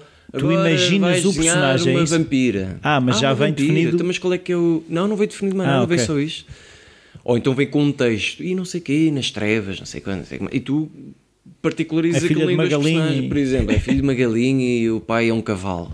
Para, Ei, agora como é que há de ser. Uh... Yeah. Pronto, tens de tornar aquilo do ponto de vista visual apelativo, com alguma criatividade epá, e também com alguma ilusão, mas também que não seja uma coisa completamente taralhoca. Que não? nunca fosse possível, não é? É, ou, ou então que cruze ambientes que não façam muito sentido. Yeah. E pronto, tem esse lado. E o Rocket Raccoon vive muito disso, porque nesta BD, uh, que seis livros, só o Rocket e o Groot são personagens estabelecidos. Tudo o resto é inventado por mim. Ou seja, dá-me uma liberdade muito grande. Por exemplo, agora tem uma, uma série de cenas num bar. Eu achei linda a cena do Cachodre. O Cachodre, é, o Cachodre, é. E, e tem uma série de, de, coisas onde dá para brincar, onde dá para tu uh, estabeleceres também um bocadinho da tua psicologia em relação à vida, estás yeah. a perceber? E eu também sou um bocado assim, gosto muito de brincar e gosto muito de, de Sei lá, sou um gajo sorridente, eu gosto de morrer. Eh, a coisa mais importante na vida para mim é rir. E, e dá para fazer essas coisas, dá para eu, para eu realmente brincar um bocadinho, não só com a criação dos personagens, como o ambiente onde os personagens andam.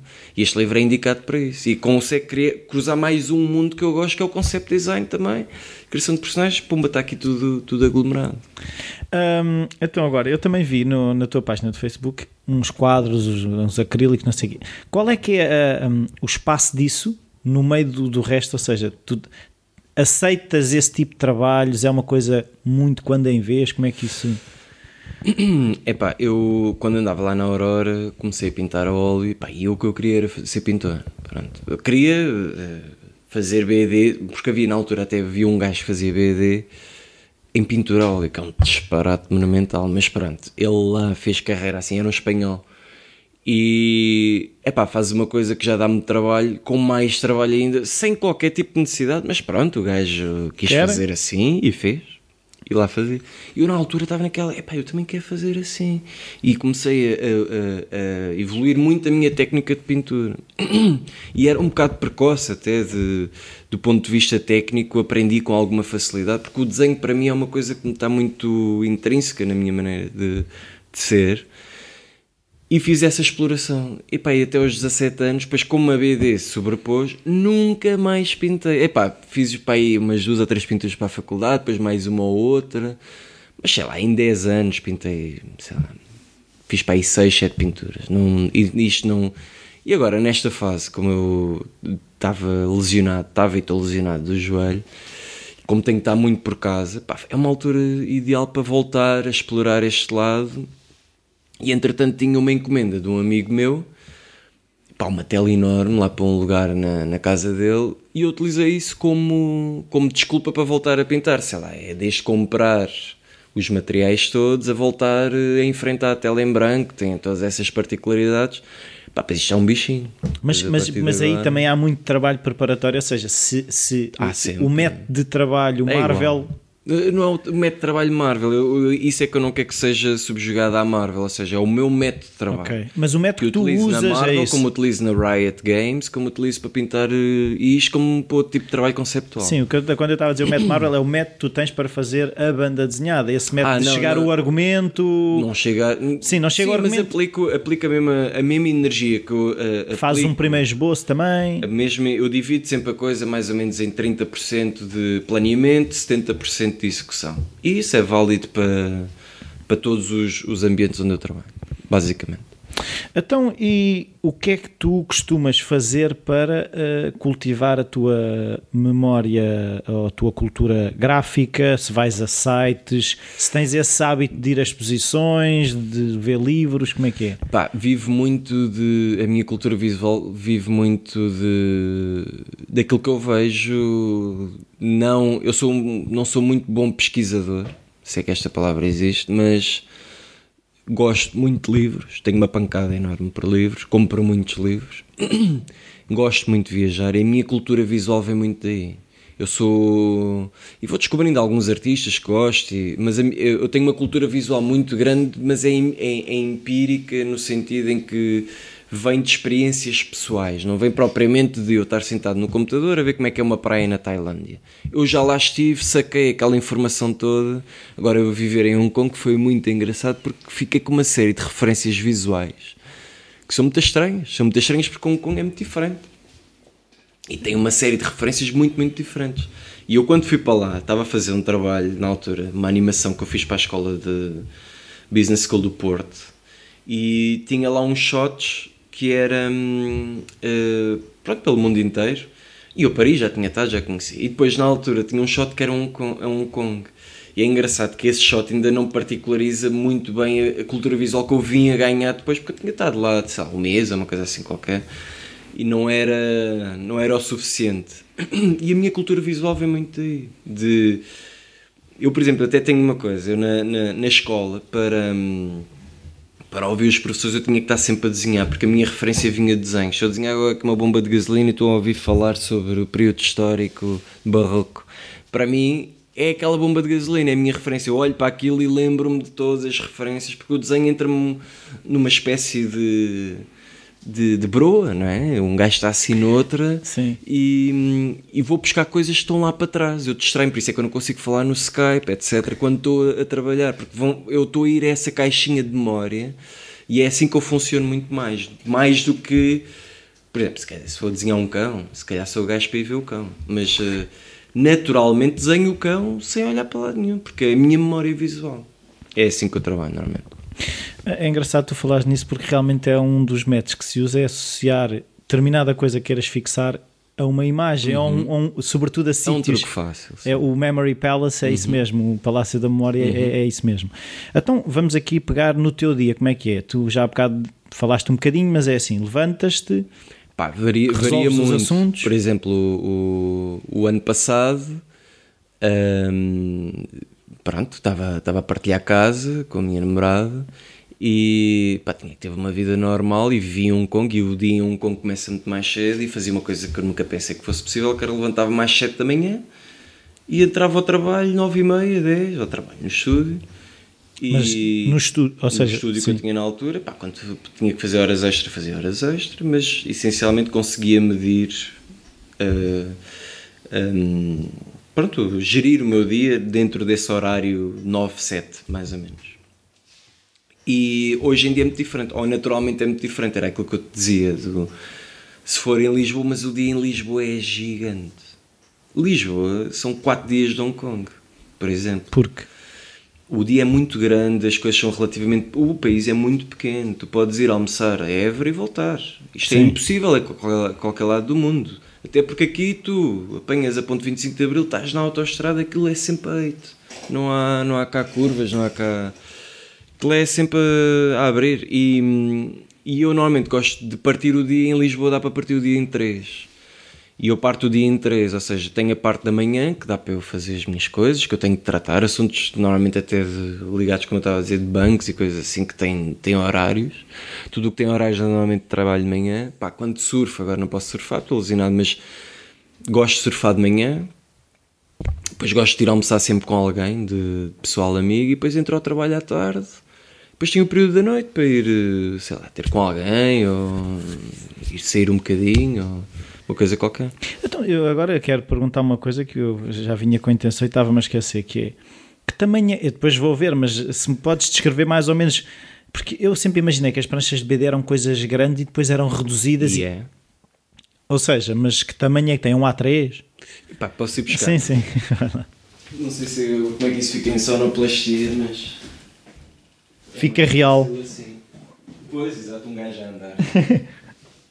Esqueceste foi calçar os sapatos de salto alto para ficarem uma cena mais.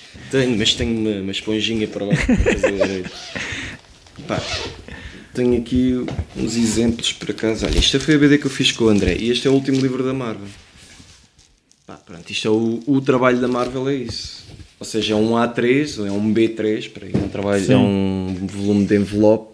Esta fiz ouvir a cena do André, por exemplo. É que fixe. É, é engraçado porque eu lembro-me, eh, sei lá, eu já devo ter feito talvez milhares de páginas, não é? Em sete anos. Ahm, e eu lembro-me quase todas, 80, 90% das páginas, lembro-me o que é que estava a fazer na altura pela tal referência ao Palácio da, Palácio da Memória. da Memória. Epá, mas lembro-me mesmo, tenho ideia plenamente do que é que estava a sentir, o que é que estava a ver, de onde é que eu vim. Mas se eu olhar para a página, se não olhar para a página, não consigo. E por exemplo, esta, esta folha, se puderes descrever mais ou menos, isso é o quê? Tinta da China, É tipo marcador, da China, eu uso materiais um bocado basicoides. Eu, basicoide. é, eu utilizo uma caneta Bic, depois uma caneta pincelada normal, depois é pincel e tinta da China, normal, não tem assim nenhum truque. E Pá, não, depois e tem não tens brancos. manias de, ah, eu só desenho com isto, ou só desenho com Não, aquilo. não posso porque eu trabalho sempre. Eu, eu, eu- todas as experiências que eu tive de viver fora não comportam isso, né? não dá para a gente ser esquisitinhos porque a gente ou trabalha no sofá ou trabalha num sítio qualquer e epá, não dá de outra maneira, tem de ser assim.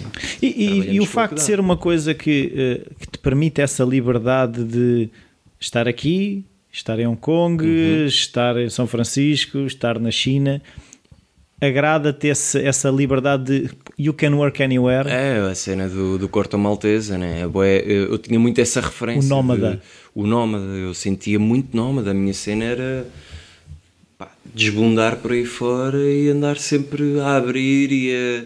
Passado algum tempo, agora até estou um bocado cansado disso, porque já, já são uns anitos nisto. É, é outra fase, não é? É outra fase, está aqui o joelho a dizer assim, calma aí, amigo, como o Ronaldo, calma. E, e pronto, agora sim tenho que. Estou um bocado mais parado, mas, mas eu tenho muito bicho de, de me mexer. É, é incrível. Eu gosto muito de Lisboa. Precisamente porque permite mexer. Não, eu gosto muito de Lisboa no sentido que eu estava a dizer. É, isto é perfeito para, para aquilo que eu executo. É fácil sair daqui se eu quiser ir um mês para ali, um mês para ali, um mês para Mas eh, eu tenho um drive que eu aborreço muito facilmente de estar eh, no mesmo sítio parado. É uma coisa estúpida. Depois chego lá ao outro lado, depois também sou muito saudoso, depois também tenho muitas saudades do, do sítio de onde acabei de sair. Sei lá, é uma confusão na cabeça. Sou assim um bocado. É, é assim, há uma coisa que, por exemplo, foi um, tem, foi um drive para mim para começar a explorar Uhum. outras coisas, foi eu, eu, eu abomino o conceito de reforma, em que, ou seja, que Uhum. toda a vida faz uma coisa e depois de repente estás livre Pô, nada. para o nada. Eh, Quando o meu conceito é deixa-me descobrir as coisas que me fazem querer trabalhar até ao dia em que eu morrer. Uhum.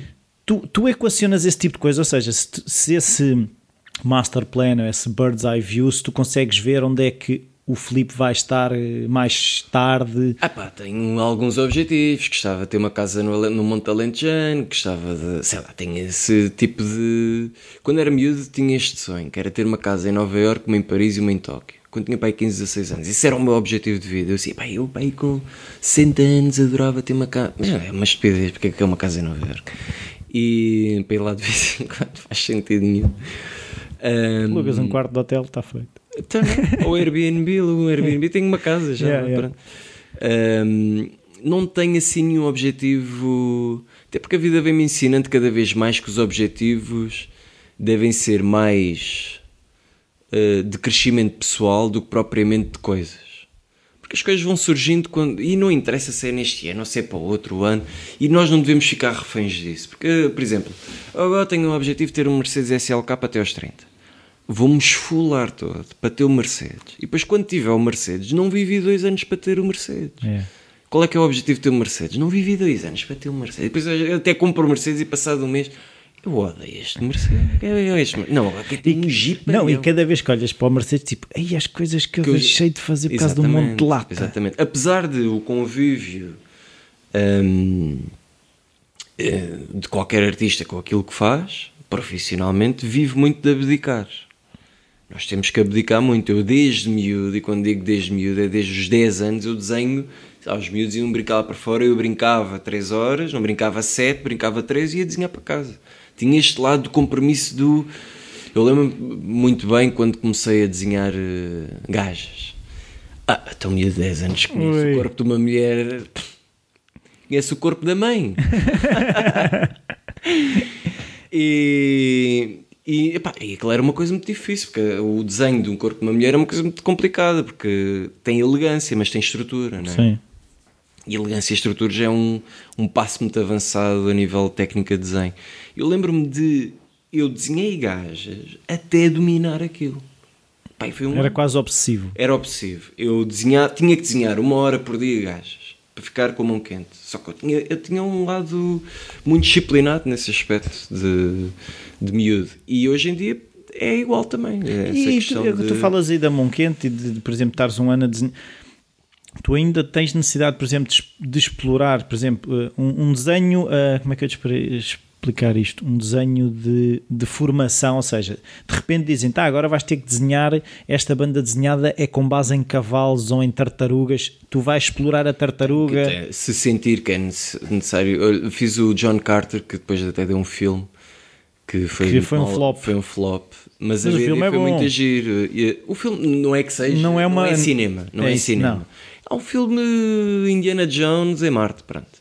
Só que aquilo teve tanta má publicidade que aquilo é um. Porque tu fez muito hype à volta da coisa. Ah, e depois, mas aquilo foi muito mal. Aquilo foi um tramanço entre, entre editoras, basicamente. Ou produtoras.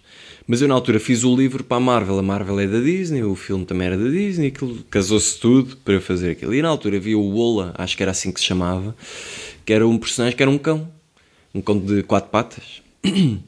Eu lembro na altura tive que andar a palmilhar, epá, mas lá está, depois a gente vai ganhando técnicas e o desenho adapta-se com algo, não é um ano a desenhar gajas, é sei lá, desenho o cão durante duas semanas, por exemplo. Há pouco tempo também fiz o Figment.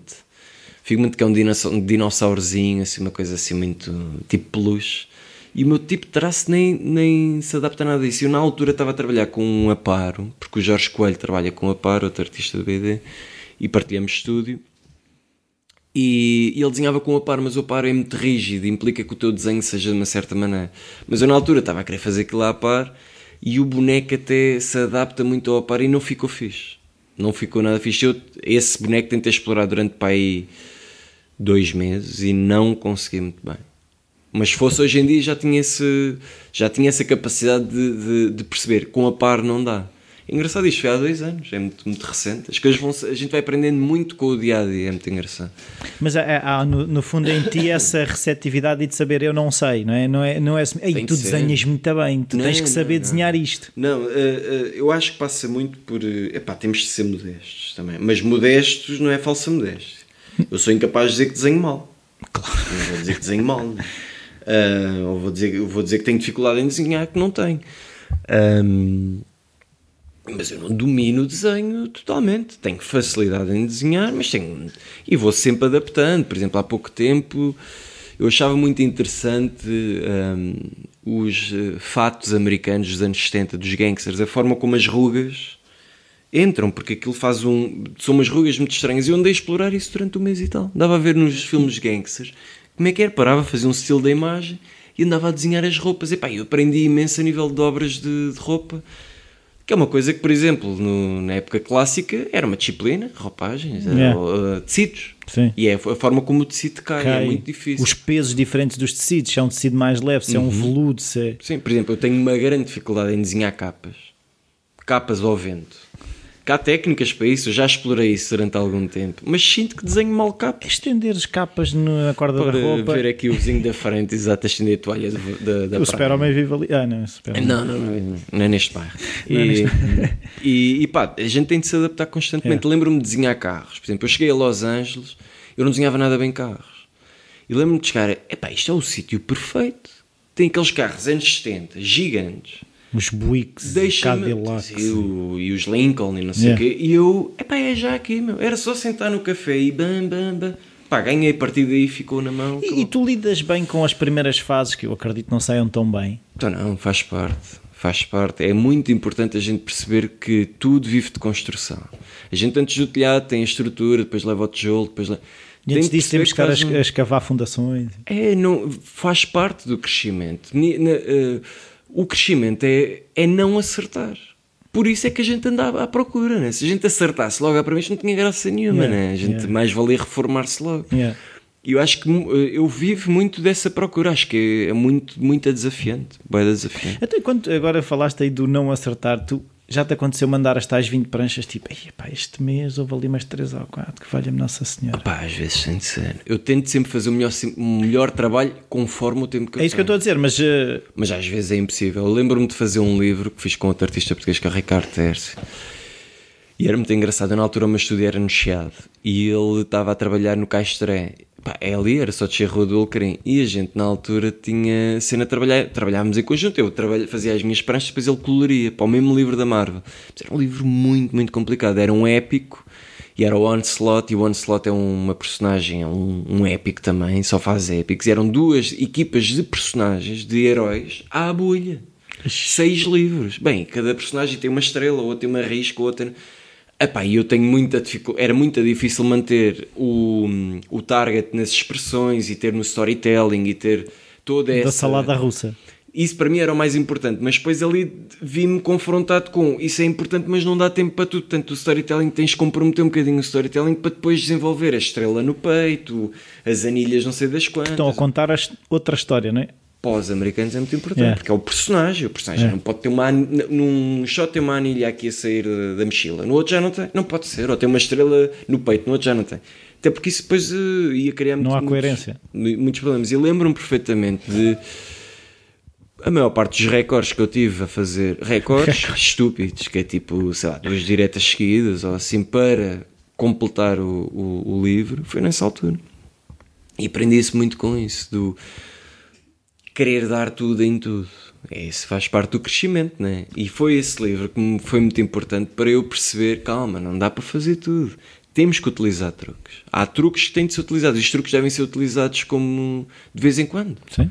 Um passe de letra no futebol pode fazer sentido, certo? O passe de letra é aquele por trás de picar a bola por- por- com a perna contrária à do apoio, né? portanto com a perna solta por trás da perna de apoio.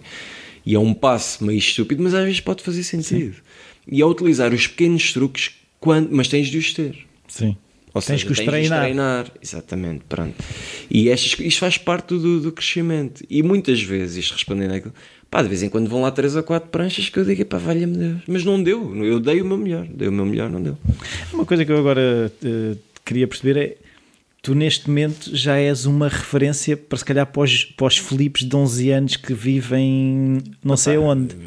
Espero que sim, não numa questão de ego, mas numa questão de se perceber que com- É possível. não é só talento que é necessário. Mas que é e as possível. mães deles. Mas conhece alguém que conhece? Mas hoje em dia não sou só eu que trabalho, há muita gente a trabalhar para o mercado estrangeiro, eh, para a Marvel. Mudou muito, então? Mudou, mudou, mudou, mudou. Não sou minimamente o único. E hum, sou talvez o que tenha mais trabalho há mais tempo. Mas isso, depois, isso, o qual é a validade disso? Não tem assim uma grande validade. Pode ser mais referência do que o outro, mas não, não meço. Até porque eu sou amigo de todos, não, não é mesmo por aí. Acho que é muito importante, é para quem vem atrás, como quando eu cresci, como tu estás a dizer, sentir que há uma referência na frente. Né? Lá o tal, uh, o gajo está a subir a montanha, eu estou no pelotão. Se eu quiser apanhar o gajo, sei que está lá um gajo na frente. E, e, pronto, mas eu hoje em dia também é uma coisa muito engraçada, mas acho que hum, eu estou ali muito na fronteira. Eu sou um gajo relativamente novo, mas sinto-me muito antigo. Eu sempre me dei com pessoas muito mais velhas. Eu tenho, sei lá, o grupo BD tem 35, 40 anos. Tem, é malta mais velha. Muito mais velha, né? Um, e eu sinto que estou muito mais próximo deles psicologicamente do que propriamente pessoal com 23, 24.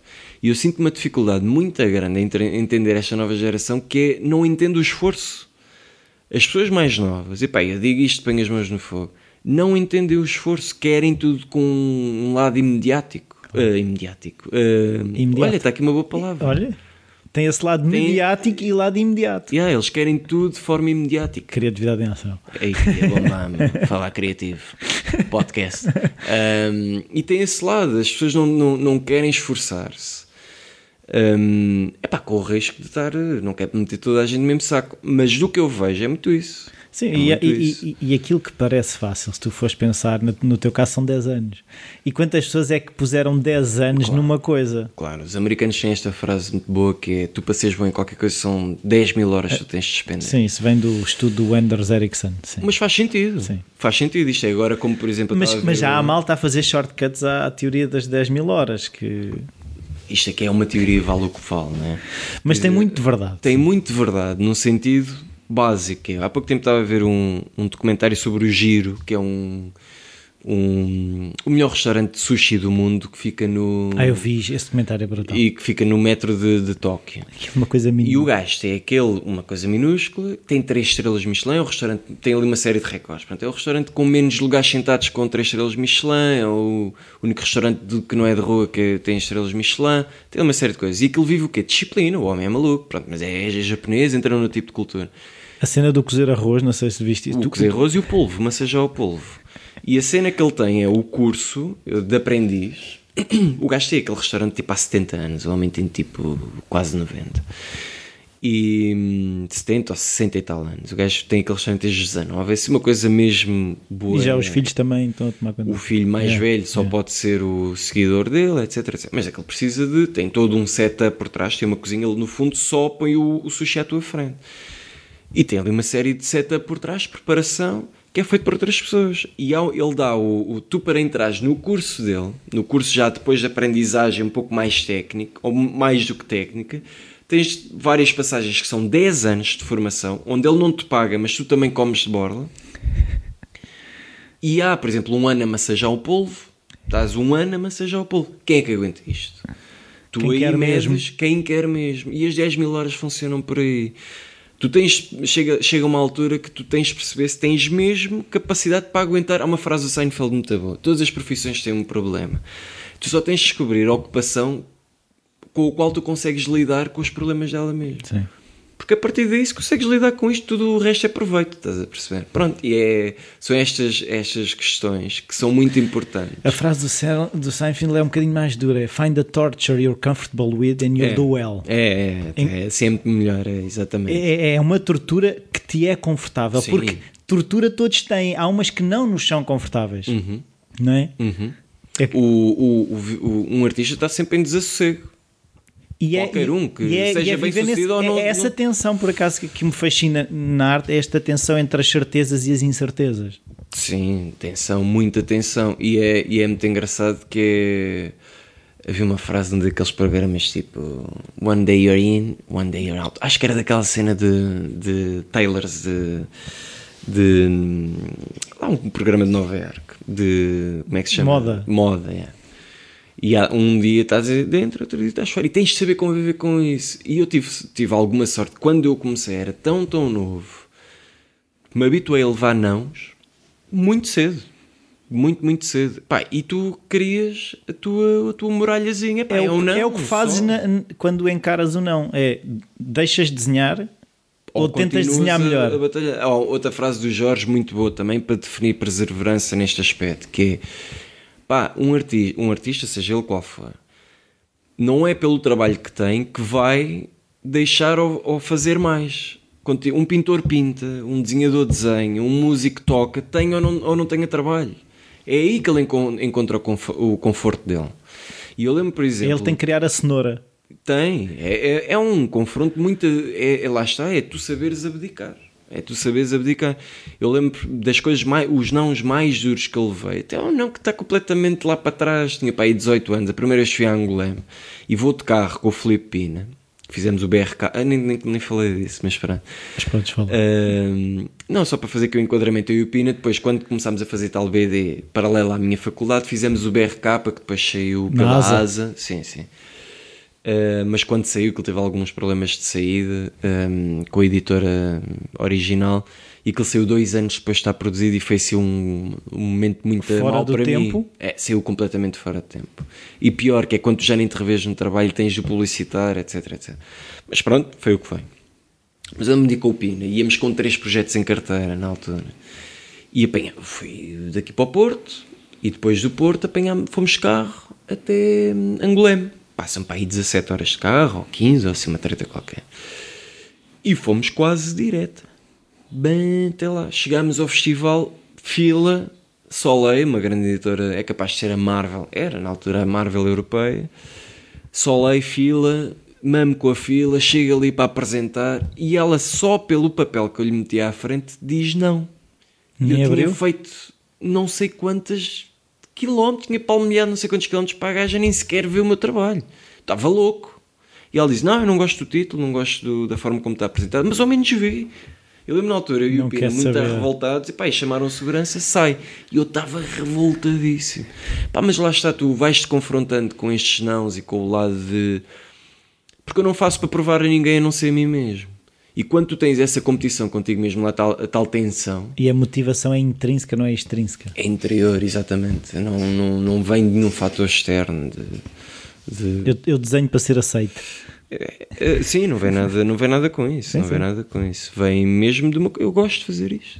É capaz de ser das poucas coisas onde sou bom. Estás a ver? Eu sou bom a fazer isto. Portanto, e dá-me um prazer enorme. Eu hoje em dia ainda continuo a achar um prazer enorme em. Chega ao argumento novo, ou quando acaba um livro, arrumo os pincéis e tem aquilo uma série de métodos, limpo as aparas da borracha. Há tipo tem, esses rituais, é? tem uns rituaizinhos que te ajudam a Fazer reset?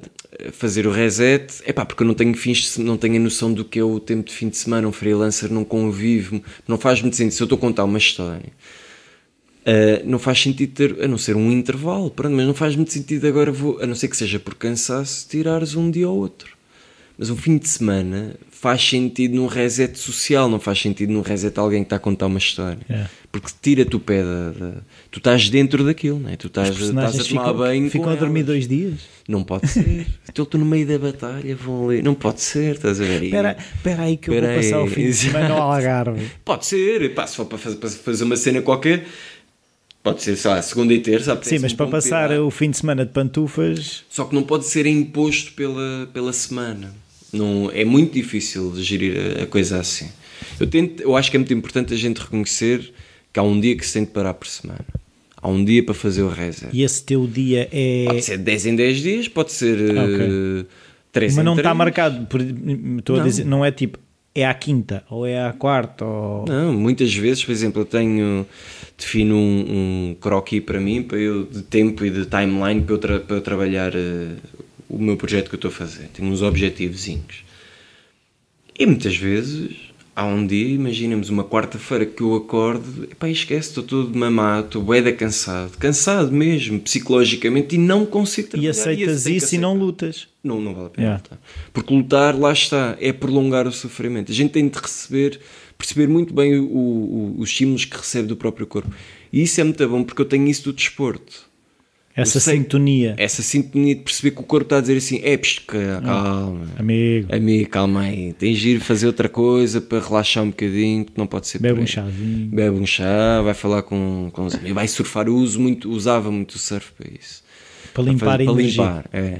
Ia de manhã, pá, um gajo cheio do surf é outra pessoa. Sim. Completamente outra coisa. Tens um contacto muito com a natureza, pois é isto, porque depois muito, mu- a- a parte artística anda, anda aqui assim num, num ambiente muito. hum, é quase transcendental, não é? Assim, uma coisa muito superior, anda ali num, num- numa linha que a gente não consegue projetar muito Entre bem. o não é real muito- e o imaginário. é, não é muito mundana, não é? Então faz muito bem a conexão com a natureza. eh, Pá, parece uma conversa de chacha, mas é mesmo Não é, verdade. não é é de mesmo verdade. Eh, O facto de eu meter um pé na areia é muito diferente do que andar com uma bota na areia. Sentir mas que a existe questão- natureza. Mas a percebes? questão é que, é que tu estás a dizer que se- é, existem já malta que decidiu provar que isso de facto faz Ah, é? bem. É. Pronto, bem. Tanto que há umas coisas para dormir que se chamam grounding mats, que a, a questão é, se tu todos os dias puseres os pés em contato com a terra mesmo, seja terra ou areia, a, a carga de íons é diferente. E há certas doenças que têm a ver... Nós esquecemos que somos energia.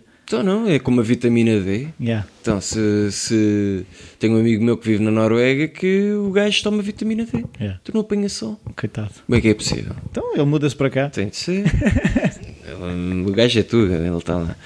E hum, é, nós estamos habituados a uma, pá, uma, uma série de coisas que nós pensamos que não nos faz falta, mas faz. É por isso que é muito importante o. o É quase um regresso às origens. Eu- estava a pensar é o paralelismo entre a caneta e a mesa digitalizadora. É.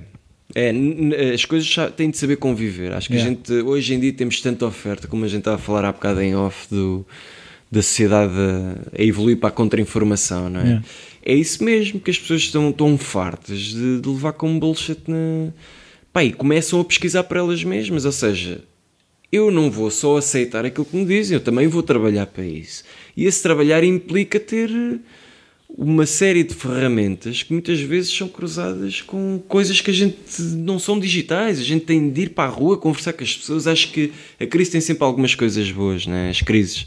Eu acho que, por exemplo, eu encontro isto muito tempo em Lisboa, pelo menos.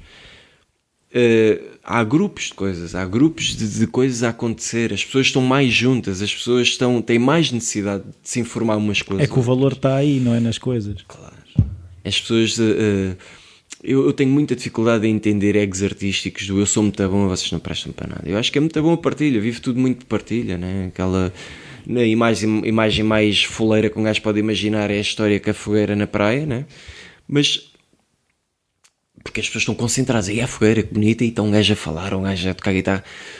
Mas essa partilha é muito importante, a partilha de experiências, a partilha de, de histórias. a- É que é uma forma de universidade que as pessoas às vezes esquecem-se. é, que- exatamente. É, é, a universidade, não é só um gajo armado aí em, em estudante ir ao... Também é isso. Acho que as coisas têm de ser muito globais. Eu pelo menos tento batalhar muito por isso, que é... hum, as coisas devem ser, eh, como eu estava a dizer há bocado, balanceadas, né? nem tanto ao mar, nem tanto à terra. Não é porque tu gostas de arte não tens de fazer desporto, nem é porque tu gostas de desporto que não gostas de arte. Acho que as coisas devem ser balanceadas e desafiarem-se as pessoas elas mesmas, porque só assim é que faz sentido, pelo menos para mim. Yeah. Então vamos fechar que isto já, já Uhum. vai longo e pronto, também deves ter mais. Deves, deves ter que desenhar. Ah, ah, queria saber um livro que tenha sido muito importante para ti. Livro de BD ou livro de. O que tu quiseres. Olha, houve um muito, muito importante. É pá, que se calhar é relativamente basicoide, que é o do Jack Kerouac On the Road. Jack Kerouac. Porque foi a altura em que o li. Eu comi o livro. Quando é que o leste? Eu li-o depois de vir de Los Angeles. E eu- o que é que acontece em Los Angeles? Eu estou lá durante uma temporada, estava a estudar na Gnoma, né, pré-produção para, para cinema e animação. Na altura, sem, sem, com pouco dinheiro, né, já, tinha, já queria largar a moda, a dedicar-me quase sempre, já era profissional, já per se, né? já, tinha, já tinha pelo menos feito o meu trabalho profissional e não tinha outra atividade a não ser fazer, a trabalhar como, sei lá, artista. E na altura, hum, todo aquele ambiente americano que também foi muito vivido pelo livro do Slash, eu li a, a biografia do, Do do Slash. Slash. É pá, e que eu fazia. Eu estava um bocado naquela. Para aqueles mais novos é o guitarrista dos Guns N' Roses. Sim, sim. E o gajo, na altura, tinha. Epá, a biografia dele é feita toda em Los Angeles. E a minha cena. Eu nunca tive contacto visual ou. hum, como é que eu ia te explicar? Uh, uh, tudo para mim, uh, toda a minha cultura visual vinha tudo que era costa leste americana. Estás a ver? Nova York, dance, gangsters, pontes, tudo rebentado, uma coisa relativamente antiga, denso, as pessoas muito juntas, aquela coletividade. Não havia o, Não a havia estrada sprawl 66, urbano, não, havia sprawl roots. urbano, nem havia montanha, não, não havia nada disso. Nem vivendazinha infinita, não havia nada disso. E ela é mesmo isso. E vendeu muito bem o livro do Slash. Eu li aquilo, também comi o livro. Aí eu já, fuck off New York, eu agora quero é. Quero é LA, e aquilo é que me faz sentido. Cheguei lá, odiei. Pronto, não era nada daquilo que eu gostava. Foi muito fixe, como experiência, mas não era nada daquilo que. E eu depois chego e leio o, O livro Kerouac. do, do Kerouac. E qual é que é a coisa do Kerouac? O, o Kerouac é. Volta, eu voltei e pensei assim: ei pá, não vou voltar a fazer isto na minha vida. Então eu voltei quase todo chonado, sem dinheiro nenhum. A experiência foi muito rica, mas quer dizer, eu, eu sentia-me profissional. E ele, uma professora chegou-me a dizer, uma professora de desenho digital chegou-me a dizer: epá, se tu quiseres, ficas cá, mas tens o problema dos vistos e não sei o quê, pá, mas tu podes fazer 50 mil dólares por ano. E eu vinha com aquela, ei pá, Ai, eu tenho que ir 50 para Portugal, para, tenho que ir para Portugal, como é que é possível? Como é que eu vou aguentar? Como é que eu não vou aguentar? E, e o Jacques Kerouac voltou-me a devolver logo ali a, a necessidade de me cultivar pela viagem, porque esse é o meu drive. O meu drive é conversar, é viajar, é conhecer pessoas. Epá, é um lugar muito comum, mas é a realidade, é a minha realidade. E o Kerouac vende-me aquilo outra vez, mas tipo, é o ticket dourado. Mas isso é quase aquele treinador que te chama a atenção o remate que tu fizeste, que não, Não, foi. é o treinador que quando o miúdo está a chorar, "Ei, não quero mais jogar, não sei o quê, esteiras, vou vou arrumar esteiras, agora vou. Não, pensa que tu. Não é só as esteiras que contam. É- o gajo dá-te ali uma indicação qualquer que tu ficas assim: epá, é mesmo isto. É isto que eu quero. Voltou-te a pôr nos carris. Epá, e voltou-me a pôr nos meus carris e a realidade é que esse livro depois puxou-me, pois tem muitos livros que eu gosto ao longo da minha vida, né? Mas esse livro foi muito importante. Foi muito importante. Olha, muito obrigado, Filipe. Uh, Devolvo-te aos teus desenhos. Uh, foi um prazer. Uh, eu, eu devo aqui até admitir, live, que foi para mim, como fã de Marvel, conhecer uma pessoa que desenha para a Marvel uh, foi um, uh, uh, houve ali um misto de hum, nervosismo, mas uh, foi bom perceber o, o terra a terra que tu és. Estás a ver que, que muitas vezes temos esta ideia de, mesmo se calhar miúdos que, ei, o Filipe deve ser um gajo. Não, o Filipe é um gajo, é me um gajo porreiro. Nada assim, não, me, não me apresento nada assim. Eu acho que, epá, eu faço, tem de ser, o- quer dizer, é aquilo que eu estava a dizer, é, falsa modéstia é, é coisa pior que se pode, para mim é a pior coisa que se pode fazer. Obrigar os outros a elogiar, para mim não é. Mas eu gosto, de- eu não sou mais do que os outros, eu... Sim, e, e- e é engraçado, eu gostei muito e espero que as pessoas percebam isso, que é eh, tu não, não disseste que nasceste com um dom divino, ou seja, ao longo da conversa é trabalho, correu mal, voltei a tentar, e é isso que eu acho que é a mensagem importante disto. Sim, eu acho que sou um gajo. Epá, agora não vai ser nada modesto, mas na comparação Messi e Ronaldo, ou seja, Messi é talento puro, com trabalho, mas talento, mais talento do que trabalho. O Ronaldo é talento com muito, muito trabalho. Eu acho que sou mais Ronaldo do que Messi. Ou seja, eu vivo muito de trabalho também. Eu tenho muitas horas despendidas nisto. E não é por acaso que eu cheguei onde cheguei. Eu esforcei-me muito para isso. Não foi Mas não há o atalhos. raio. Não, até como diz aquela frase brasileira, né? quando o caminho é curto a gente desconfia. Claro. E tem de ser muito por aí. Tem de ser muito, muito por aí. Muito obrigado. Nada. Até à próxima. Até à próxima.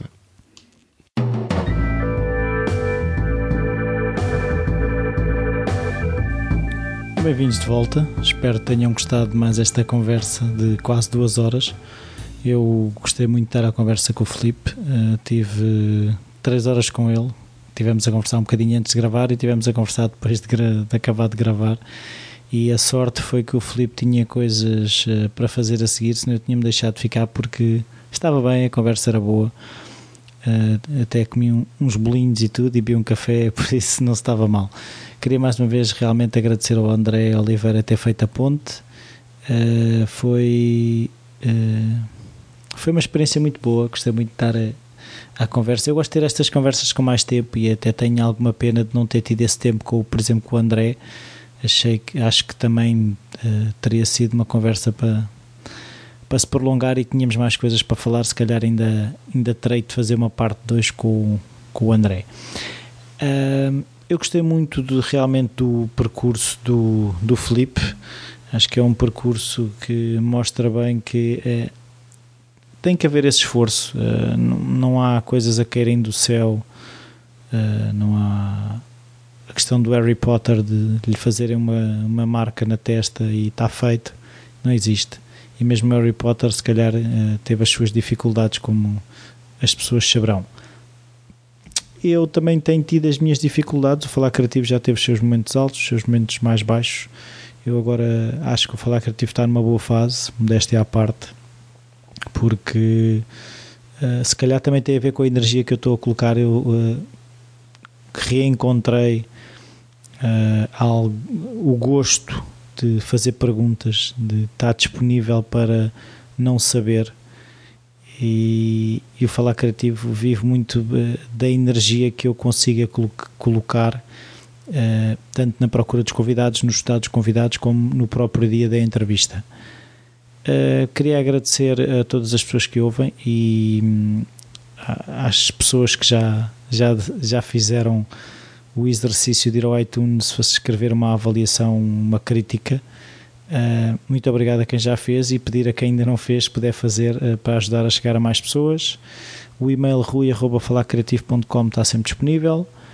Uh, passem pelo Facebook, façam like, se puderem fazer também a partilha dos posts com os episódios ajuda sempre a chegar a mais pessoas, sendo esse o objetivo do Falar Criativo é realmente passar a mensagem de que é possível transformar as ideias em algo de valor e que não há percursos fáceis. Eh, eu tenho sido daquelas pessoas que, que têm aprendido isso que eu achava que um dia vinha alguém e que realmente me entregava a chave e era só abrir e estava feito. Uh, foi preciso chegar a esta idade uh, e, e, fazer estas entrevistas todas para, para perceber que é possível, tudo é possível.